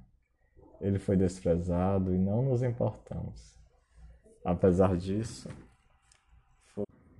as nossas enfermidades que ele tomou sobre si, e foram as nossas doenças que pesaram sobre ele. Pensamos que seu sofrimento era castigo de Deus, castigo por sua culpa. Mas ele foi ferido por causa de nossa rebeldia e esmagado por causa de nossos pecados. Sofreu o castigo para que fôssemos restaurados e recebeu açoites para que fôssemos curados. Todos nós nos desviamos como ovelhas, deixamos os caminhos de Deus para seguir os nossos caminhos. E, no entanto, o Senhor fez cair sobre ele os pecados de todos nós. Ele foi oprimido e humilhado, mas não disse uma só palavra. Foi levado como cordeiro para o matadouro, como ovelha muda diante dos tosqueadores, não abriu a boca. Condenado injustamente, foi levado embora. Repetindo o verso 4. Apesar disso, todo desprezo foram as nossas enfermidades que ele tomou sobre si, foram as nossas doenças que pesaram sobre ele. Pensamos que o seu sofrimento, que o tornou obediente, era castigo de Deus, castigo por sua culpa. 7. Ele foi oprimido e humilhado, mas não disse uma só palavra. Foi levado como cordeiro para o matadouro como ovelha muda diante dos tosqueadores, não abriu a boca. Condenado injustamente, foi levado embora. Ninguém se importou de ele morrer sem deixar descendentes, de sua vida ser cortada no meio do caminho. Mas ele foi ferido mortalmente por causa da rebeldia do meu povo. Não havia cometido nenhuma injustiça e jamais havia enganado alguém. Ainda assim, foi sepultado como criminoso colocado no túmulo de um homem rico, cumprindo-se plenamente a descrição do sacrifício de Cristo, que foi colocado no túmulo de José de Maté, um homem dito rico. Fazia parte do plano do Senhor, esmagá-lo e causar-lhe dor. Quando, porém, sua vida for entregue como oferta pelo pecado, sacrifício, ele terá muitos descendentes. Terá vida longa e o plano do Senhor prosperará em suas mãos. Quando ele vir tudo que resultar da sua angústia, ficará satisfeito. E por causa de tudo que meu servo justo passou, ele fará que muitos sejam considerados justos, pois levará sobre si os pecados deles. Eu, lhes eu lhe darei as honras de um soldado vitorioso, pois ele se expôs à morte. Foi contado entre os rebeldes, levou sobre si a culpa de muitos e intercedeu pelos pecadores. Embora fosse filho, Hebreus 5, aprendeu a obediência por meio do sofrimento. Com isso foi capacitado para ser o sumo sacerdote perfeito tornou-se a fonte de salvação eterna para todos os que lhe obedecem. Isaías 55 vai dizer que fazia parte do plano do Senhor esmagado e causar-lhe dor. Quando, porém, sua vida for entregue com oferta pelo pecado, ele terá muitos descendentes, terá vida longa e o plano do Senhor prosperará em suas mãos. Ou terão vida longa os descendentes. Há muito mais que gostaríamos de dizer. É, e Deus, certo, com isso foi capacitado para ser o sumo sacerdote perfeito e tornou-se a fonte de salvação eterna para todos que lhe obedecem. E Deus o designou sumo sacerdote, segundo a ordem de Melquisedeque, por ele ser santo, irrepreensível, não ter pecado algum, ser, como diz Hebreus 7, no finalzinho. É de um sumo sacerdote. É verso 22. Por causa desse juramento, o Senhor jurou e não voltará atrás. Você é sacerdote para sempre. Que está no Salmo 110. Por causa desse juramento, Jesus é aquele que garante uma aliança superior. Além disso, havia muitos sacerdotes, pois a morte os impedia de continuar a desempenhar suas funções. Mas visto que ele, Jesus, vive para sempre, seu sacerdócio é permanente. Portanto, ele é capaz de salvar de uma vez por todas aqueles que se aproximam de Deus por meio dele. Ele vive sempre para interceder em favor deles. É de um sumo sacerdote como ele que necessitamos. E ele foi aperfeiçoado pois é santo, irrepreensível, sem nenhuma mancha de pecado, separado dos pecadores e colocado no lugar de mais alta honra no céu. Mas ele também acresce no meu, habita em nós, neste mundo, num santo templo que é o corpo que nos deste. Embora ele não habite, como disse Salomão, em templos feitos por mãos humanas, mas ele habita no templo de barro feito por suas próprias mãos, que somos nós. Ele não precisa oferecer sacrifícios diariamente, ao contrário dos outros sumos sacerdotes, que os ofereciam primeiro por seus próprios pecados e depois pelos pecados do povo. Ele, porém, o fez de uma vez por todas quando ofereceu a si mesmo como sacrifício. A lei nomeava sacerdotes limitados pela fraqueza humana, mas depois da lei, Deus nomeou com juramento seu filho, que se tornou o sumo sacerdote perfeito para sempre. Hebreus 5, 9. Com isso, embora fosse filho, né, aprendeu a obediência por meio do sofrimento, com isso foi capacitado para ser o sumo sacerdote perfeito e tornou-se a fonte de salvação eterna para todos que lhe obedecem, Deus o designou sumo sacerdote, segundo a ordem de Melquisedeque, porque Cristo, ele vivendo eternamente, deveria não ter mancha alguma, e ele teve que ser aperfeiçoado, para que a promessa feita a Davi pudesse se cumprir, para que o propósito do Senhor, de que através do sofrimento de Cristo, nós fôssemos justificados, pudesse se cumprir Pois se Cristo tivesse cedido a qualquer das tentações a quais ele resistidamente suportou, tentações de Satanás, a cruz e a tantas angústias ali no jardim do Getsemane, e a tantos outros, as acusações, os males que lhe faziam. Se ele tivesse cedido, haveria perdição eterna. Mas o texto diz no verso 10: E Deus o designou sumo sacerdote segundo a ordem de Melquisedeque, um Deus que não tem início nem fim.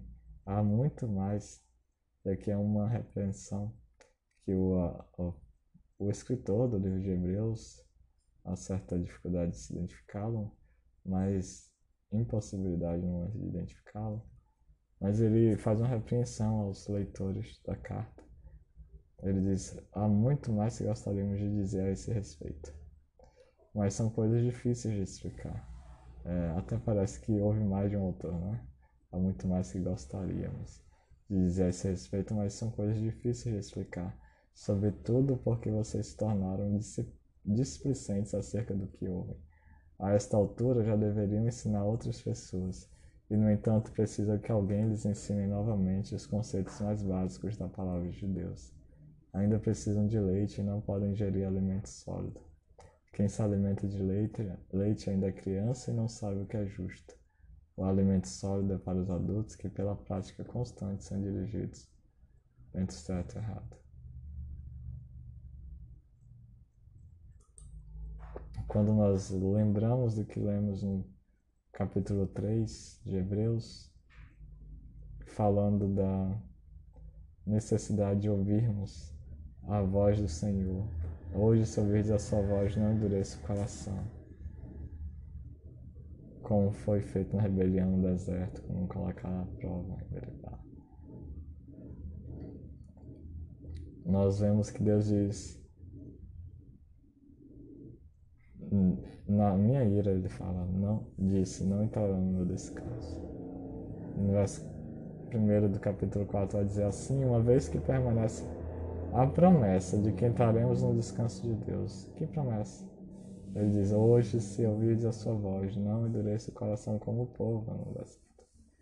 Devemos ter cuidado para que nenhum de vocês pense que a promessa falhou, porque essas boas novas também nos foram anunciadas, como a eles, mas a mensagem de nada lhes valeu, pois não a receberam com fé e não se uniram àqueles que a ouviram, pois nós, os que cremos, entramos em seu descanso. E aqui nós vamos compreender o que é esse descanso que Deus queria dar a Israel. Esse descanso era a terra prometida, na qual eles não necessitariam viver como os outros povos, por suas próprias forças, buscando colocar em prática a segurança, a prosperidade, o bem-estar, pois tudo isso seria promovido pelo Deus poderoso se tão somente o povo obedecesse. E a nação de Israel seria luz a brilhar as demais nações, para que outros fossem atraídos ao Senhor. E é o que disse quanto aos demais, Deus disse: Assim jurei na minha ira, jamais entrarão no meu descanso, embora suas obras estejam prontas desde a criação do mundo. Então, que descanso é esse? Se Deus já terminou de fazer as coisas dele, sabemos que estão prontas por causa da passagem que menciona no sétimo dia. No sétimo dia, Deus descansou de todo o seu trabalho. Mas em outra passagem, Deus diz: jamais entrarão em meu descanso. Ou seja, essa passagem última é depois do que ele disse: no sétimo dia descansou de todo o seu trabalho. Portanto, o descanso está disponível para que alguns entrem nele.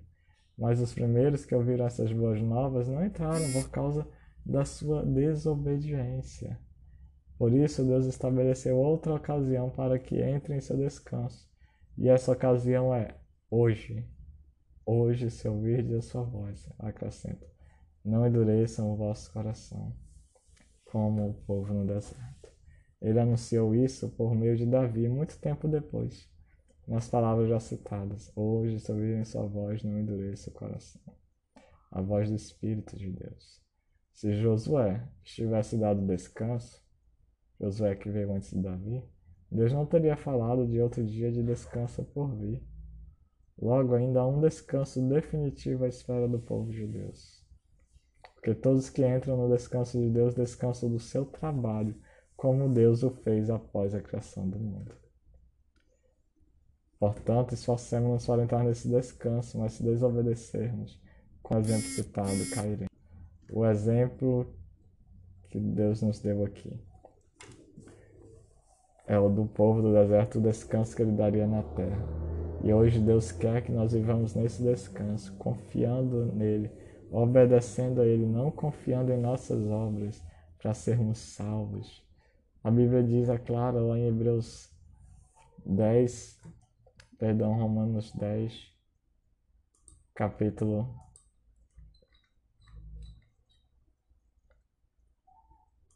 capítulo 10, verso 13 vai nos dizer: Pois todo aquele que invocar o nome do Senhor será salvo. Não há razão para temer. É só tão somente confiar no sumo sacerdócio de Jesus Cristo, aquele que é poderoso para nos salvar, como diz o verso 24 de Hebreus 7. Mas, verso 22, por causa desse juramento, Jesus é aquele que garante uma aliança superior. Além disso, havia muitos sacerdotes, pois a morte os impedia de continuar a desempenhar suas funções. Mas visto que ele, Jesus, vive para sempre, seu sacerdócio é permanente. Portanto, ele é capaz de salvar de uma vez por todas aqueles que se aproximam de Deus por meio dele. Ele vive sempre para interceder em favor deles. E é de um sacerdote como ele que necessitamos, é santo e irrepreensível, sem nenhuma mancha de pecado, separado dos pecadores e colocado no lugar de mais alta honra no céu. E não precisa oferecer sacrifício diariamente. Mas ele fez de uma vez como ao contrário dos outros sumos sacerdotes, que os ofereciam primeiro por seus próprios pecados e depois pelos pecados do povo. Ele, porém, o fez de uma vez por todas, quando ofereceu a si mesmo como sacrifício. Cristo quer que nós descansemos nele pela fé, de que toda a obra de salvação já foi cumprida, de que não há nada que possamos fazer para ser salvos a própria, o próprio fruto, a luz que brilha em nós, não vem de nós mesmos, mas ela resplandece do trono da glória naqueles que creem. Aqueles que creem em Cristo se aproximam da luz e têm boas obras.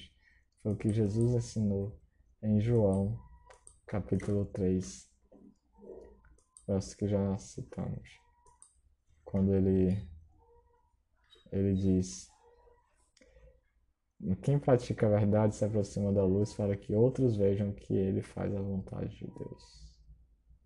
Quem pratica o mal odeia a luz e não se aproxima dela, pois teme que seus pecados sejam expostos. E a condenação se baseia nisso. A luz de Deus veio ao mundo, mas as pessoas amaram mais a escuridão que a luz, porque seus atos eram maus. Não há condenação alguma para quem crê nele, mas quem não crê nele já está condenado por não crer no Filho único de Deus. Deus enviou seu Filho ao mundo não para condenar o mundo, mas para salvá-lo por meio dele, porque Deus amou tanto o mundo que deu seu Filho único, para que todo que nele crê não pereça, mas tenha vida eterna. E quando vamos ao descanso de Deus, vemos no verso 9 que logo há um descanso definitivo à espera do povo de Deus. Porque Deus ele descansou das obras no sétimo dia, mas ele promete outro dia jamais entrarão no meu descanso. E aí ele fala de um outro descanso. Ele diz: depois que Josué não colocou o povo no descanso, Deus fala para Davi: Hoje, se ouvirdes a sua voz, não endureçam a sua voz. Não endureça seu coração como o povo no deserto. E parafraseando, não endureça seu coração como o povo no deserto. Para que vocês alcancem o descanso. E como ele, o que eles não alcançaram. Ele disse: se Josué lhes tivesse dado descanso, Deus não teria falado de outro dia de descanso por vir. Logo, ainda há um descanso definitivo à espera do povo de Deus. Esse descanso é na graça de Cristo, confiar nele como Salvador, em suprimento das necessidades das mãos do Senhor. Não andem ansiosos por nada neste mundo o povo do deserto clamava por comida, por bebida, por roupa, tudo, e Deus lhe dava, lhes dava. Mas eles reclamavam, nós não devemos fazê-lo. Deus pedia para guardar, o sábado, símbolo, um símbolo do descanso em Deus, pois é o símbolo de que nós não precisamos trabalhar por nossas próprias forças, mas Deus sustém. Embora o trabalho seja assim digno e é o maior presente que Deus deu ao homem. Em seguida, a esposa, que o primeiro presente foi o trabalho que Deus concedeu a ele. E logo ainda é um descanso definitivo à esfera do povo de Deus. Porque todos que entraram no descanso de Deus descansam do seu trabalho como Deus o fez após a criação do mundo. Deus descansou, mas nós descansamos não de nosso trabalho, no sentido de não fazermos mais nada, mas descansamos de que tudo o que fizermos é pela graça do Senhor e que nós devemos fazer tão somente o que Ele ordenou, que é os seus mandamentos. Portanto, esforcemos-nos para entrar nesse descanso. mas se desobedecermos, como no exemplo citado, cairemos. O que Deus não diz em Sua palavra, o que Ele proibir em Sua palavra está proibido. O que Ele não proibir em Sua palavra, nós temos que levar a direção do Espírito Santo de Deus para conhecermos se é ou não da Sua vontade. Temos o discernimento. João vai dizer que nele é, a unção do Senhor nos faz compreender todas as coisas. E nós devemos ser dirigidos sim pelo Espírito Santo para que nós venhamos ter vida eterna em nome de Jesus. Portanto, esforcemos-nos, verso 11 de Hebreus 4, para entrar nesse descanso, mas se desobedecermos, como no exemplo citado, cairemos, pois a palavra de Deus é viva e poderosa, é mais cortante que qualquer espada de dois gumes, penetrando entre a alma e o espírito, entre a junta e a medula, e trazendo à luz até os pensamentos e desejos mais íntimos. Nada em toda a criação seja, não, não dá para tentarmos para enganar a Deus. Ele conhece tudo. Ele quer completa entrega. Ele quer que nós nos esforcemos para entrar nesse descanso dele. E se tiver difícil, que nós debrucemos e peçamos, pois Jesus é poderoso para nos salvar, pois ele vive sempre para interceder por nós. E nada em toda a criação está escondido de Deus, tudo está descoberto exposto diante de e a ele que prestamos contas. Visto, portanto, que temos um grande sumo sacerdote, que entrou no céu, Jesus, o Filho de Deus, apeguemos-nos firmemente àquilo em que cremos. Jesus. Nosso sumo sacerdote entende nossas fraquezas, pois enfrentou as mesmas tentações que nós, mas nunca pecou. Assim, aproximemo-nos com toda confiança do trono da graça, onde receberemos misericórdia e encontraremos graça para nos ajudar quando for preciso. Descansando nele. Amado Deus, Pai, eis-nos aqui, grave a tua palavra em nosso ser. Faça esta mensagem fique fixada em nós. Que o Senhor, meu Pai, conduza-nos hoje e sempre em caminhos de paz, em obediência íntima comunhão com o Senhor, Jesus, nosso fiel sumo sacerdote, e venha abrir a mentalidade de todos nós para compreendermos mais de Ti, façamos alimentos sólidos, meu Deus, para a glória do Senhor. Dirija-nos nesse dia poderosamente, sejamos luz a brilhar pelo Senhor, em nome de Jesus. Aprenda todo, te livra-nos de cair, livra-nos de falhar nessa jornada. Amém. Salmos 91 Todo aquele que quiser descansar à sombra do Deus Todo-Poderoso, tendo total proteção divina sobre a sua vida, tem que fazer do Altíssimo seu abrigo.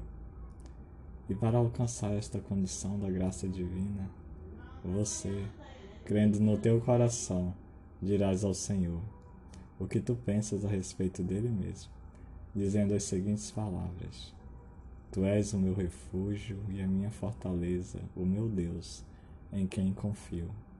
Então, por você ter dito isto, Deus te livrará do laço do caçador e do veneno mortal, da praga mortal, da ameaça de destruição. Ele cobrirá você com as penas dos anjos dele, enviados para te proteger, e você encontrará refúgio debaixo das asas dos seus anjos poderosos. Porque Deus é fiel, você terá um escudo protetor, pois você fez dele o teu refúgio, e assim ele cumprirá a fidelidade dele para contigo, não te abandonando jamais. Por causa da fidelidade de Deus, diante da confiança que você depositou nele, você pode descansar seguro, na certeza de que nem os males que estão ocultos aos teus olhos, nem as flechas que são arremessadas contra a tua vida na claridade do dia, nem as enfermidades que buscam te pegar de surpresa, nem as pragas que estão explícitas aos teus olhos atingirá você. Se estes males sobrevierem contra muitos seres humanos, e você estiver entre eles, esteja certo de que mil dos homens que não confiam em Deus cairão ao teu lado esquerdo, e dez mil homens que também não demonstram confiança em Deus cairão ao teu lado direito. Mas você permanecerá em pé, sem ser atingido, pois você se escondeu pela fé na proteção de Deus, quem é poderoso para te salvar. Você verá que estas muitas tragédias foram usadas por Deus para o castigo de homens ímpios embora inocentes também sejam atingidos. Mas você que está se abrigando em Deus foi considerado justo por confiar nele, quem justifica os que andam pela fé nele, e assim ele te livrou dos muitos males que tentaram te assolar. A fidelidade do Deus Altíssimo e o imenso amor e poder que ele tem permite você confiar que se fizeres dele o teu abrigo e dele o teu refúgio, nem mesmo o pior dos males te atingirá, pois você, pois não foram enviados por Deus contra ti. E nenhuma maldição será capaz de atingir a tua casa. E enxergando estes males à tua porta não entrarão, pois o Senhor guarda a tua vida e a tua família. Isto porque o Deus Todo-Poderoso ordenará expressamente aos seus anjos que te protejam e explicará a eles que você é protegido dele, e por isso eles devem te proteger e aonde você estiver. Eles, por serem leais ao Rei do Universo, vão te segurar com as mãos deles, impedindo que você tenha algum dano, até mesmo impedindo que você caia caso tropece em alguma pedra. Tamanha é a graça do cuidado de Deus por seus filhinhos que confiam nele, que ele fará com que você pise como triunfante até mesmo em um leão e em uma cobra, por mais ferozes que sejam, pois os anjos do Senhor têm a ordem de te proteger em tudo.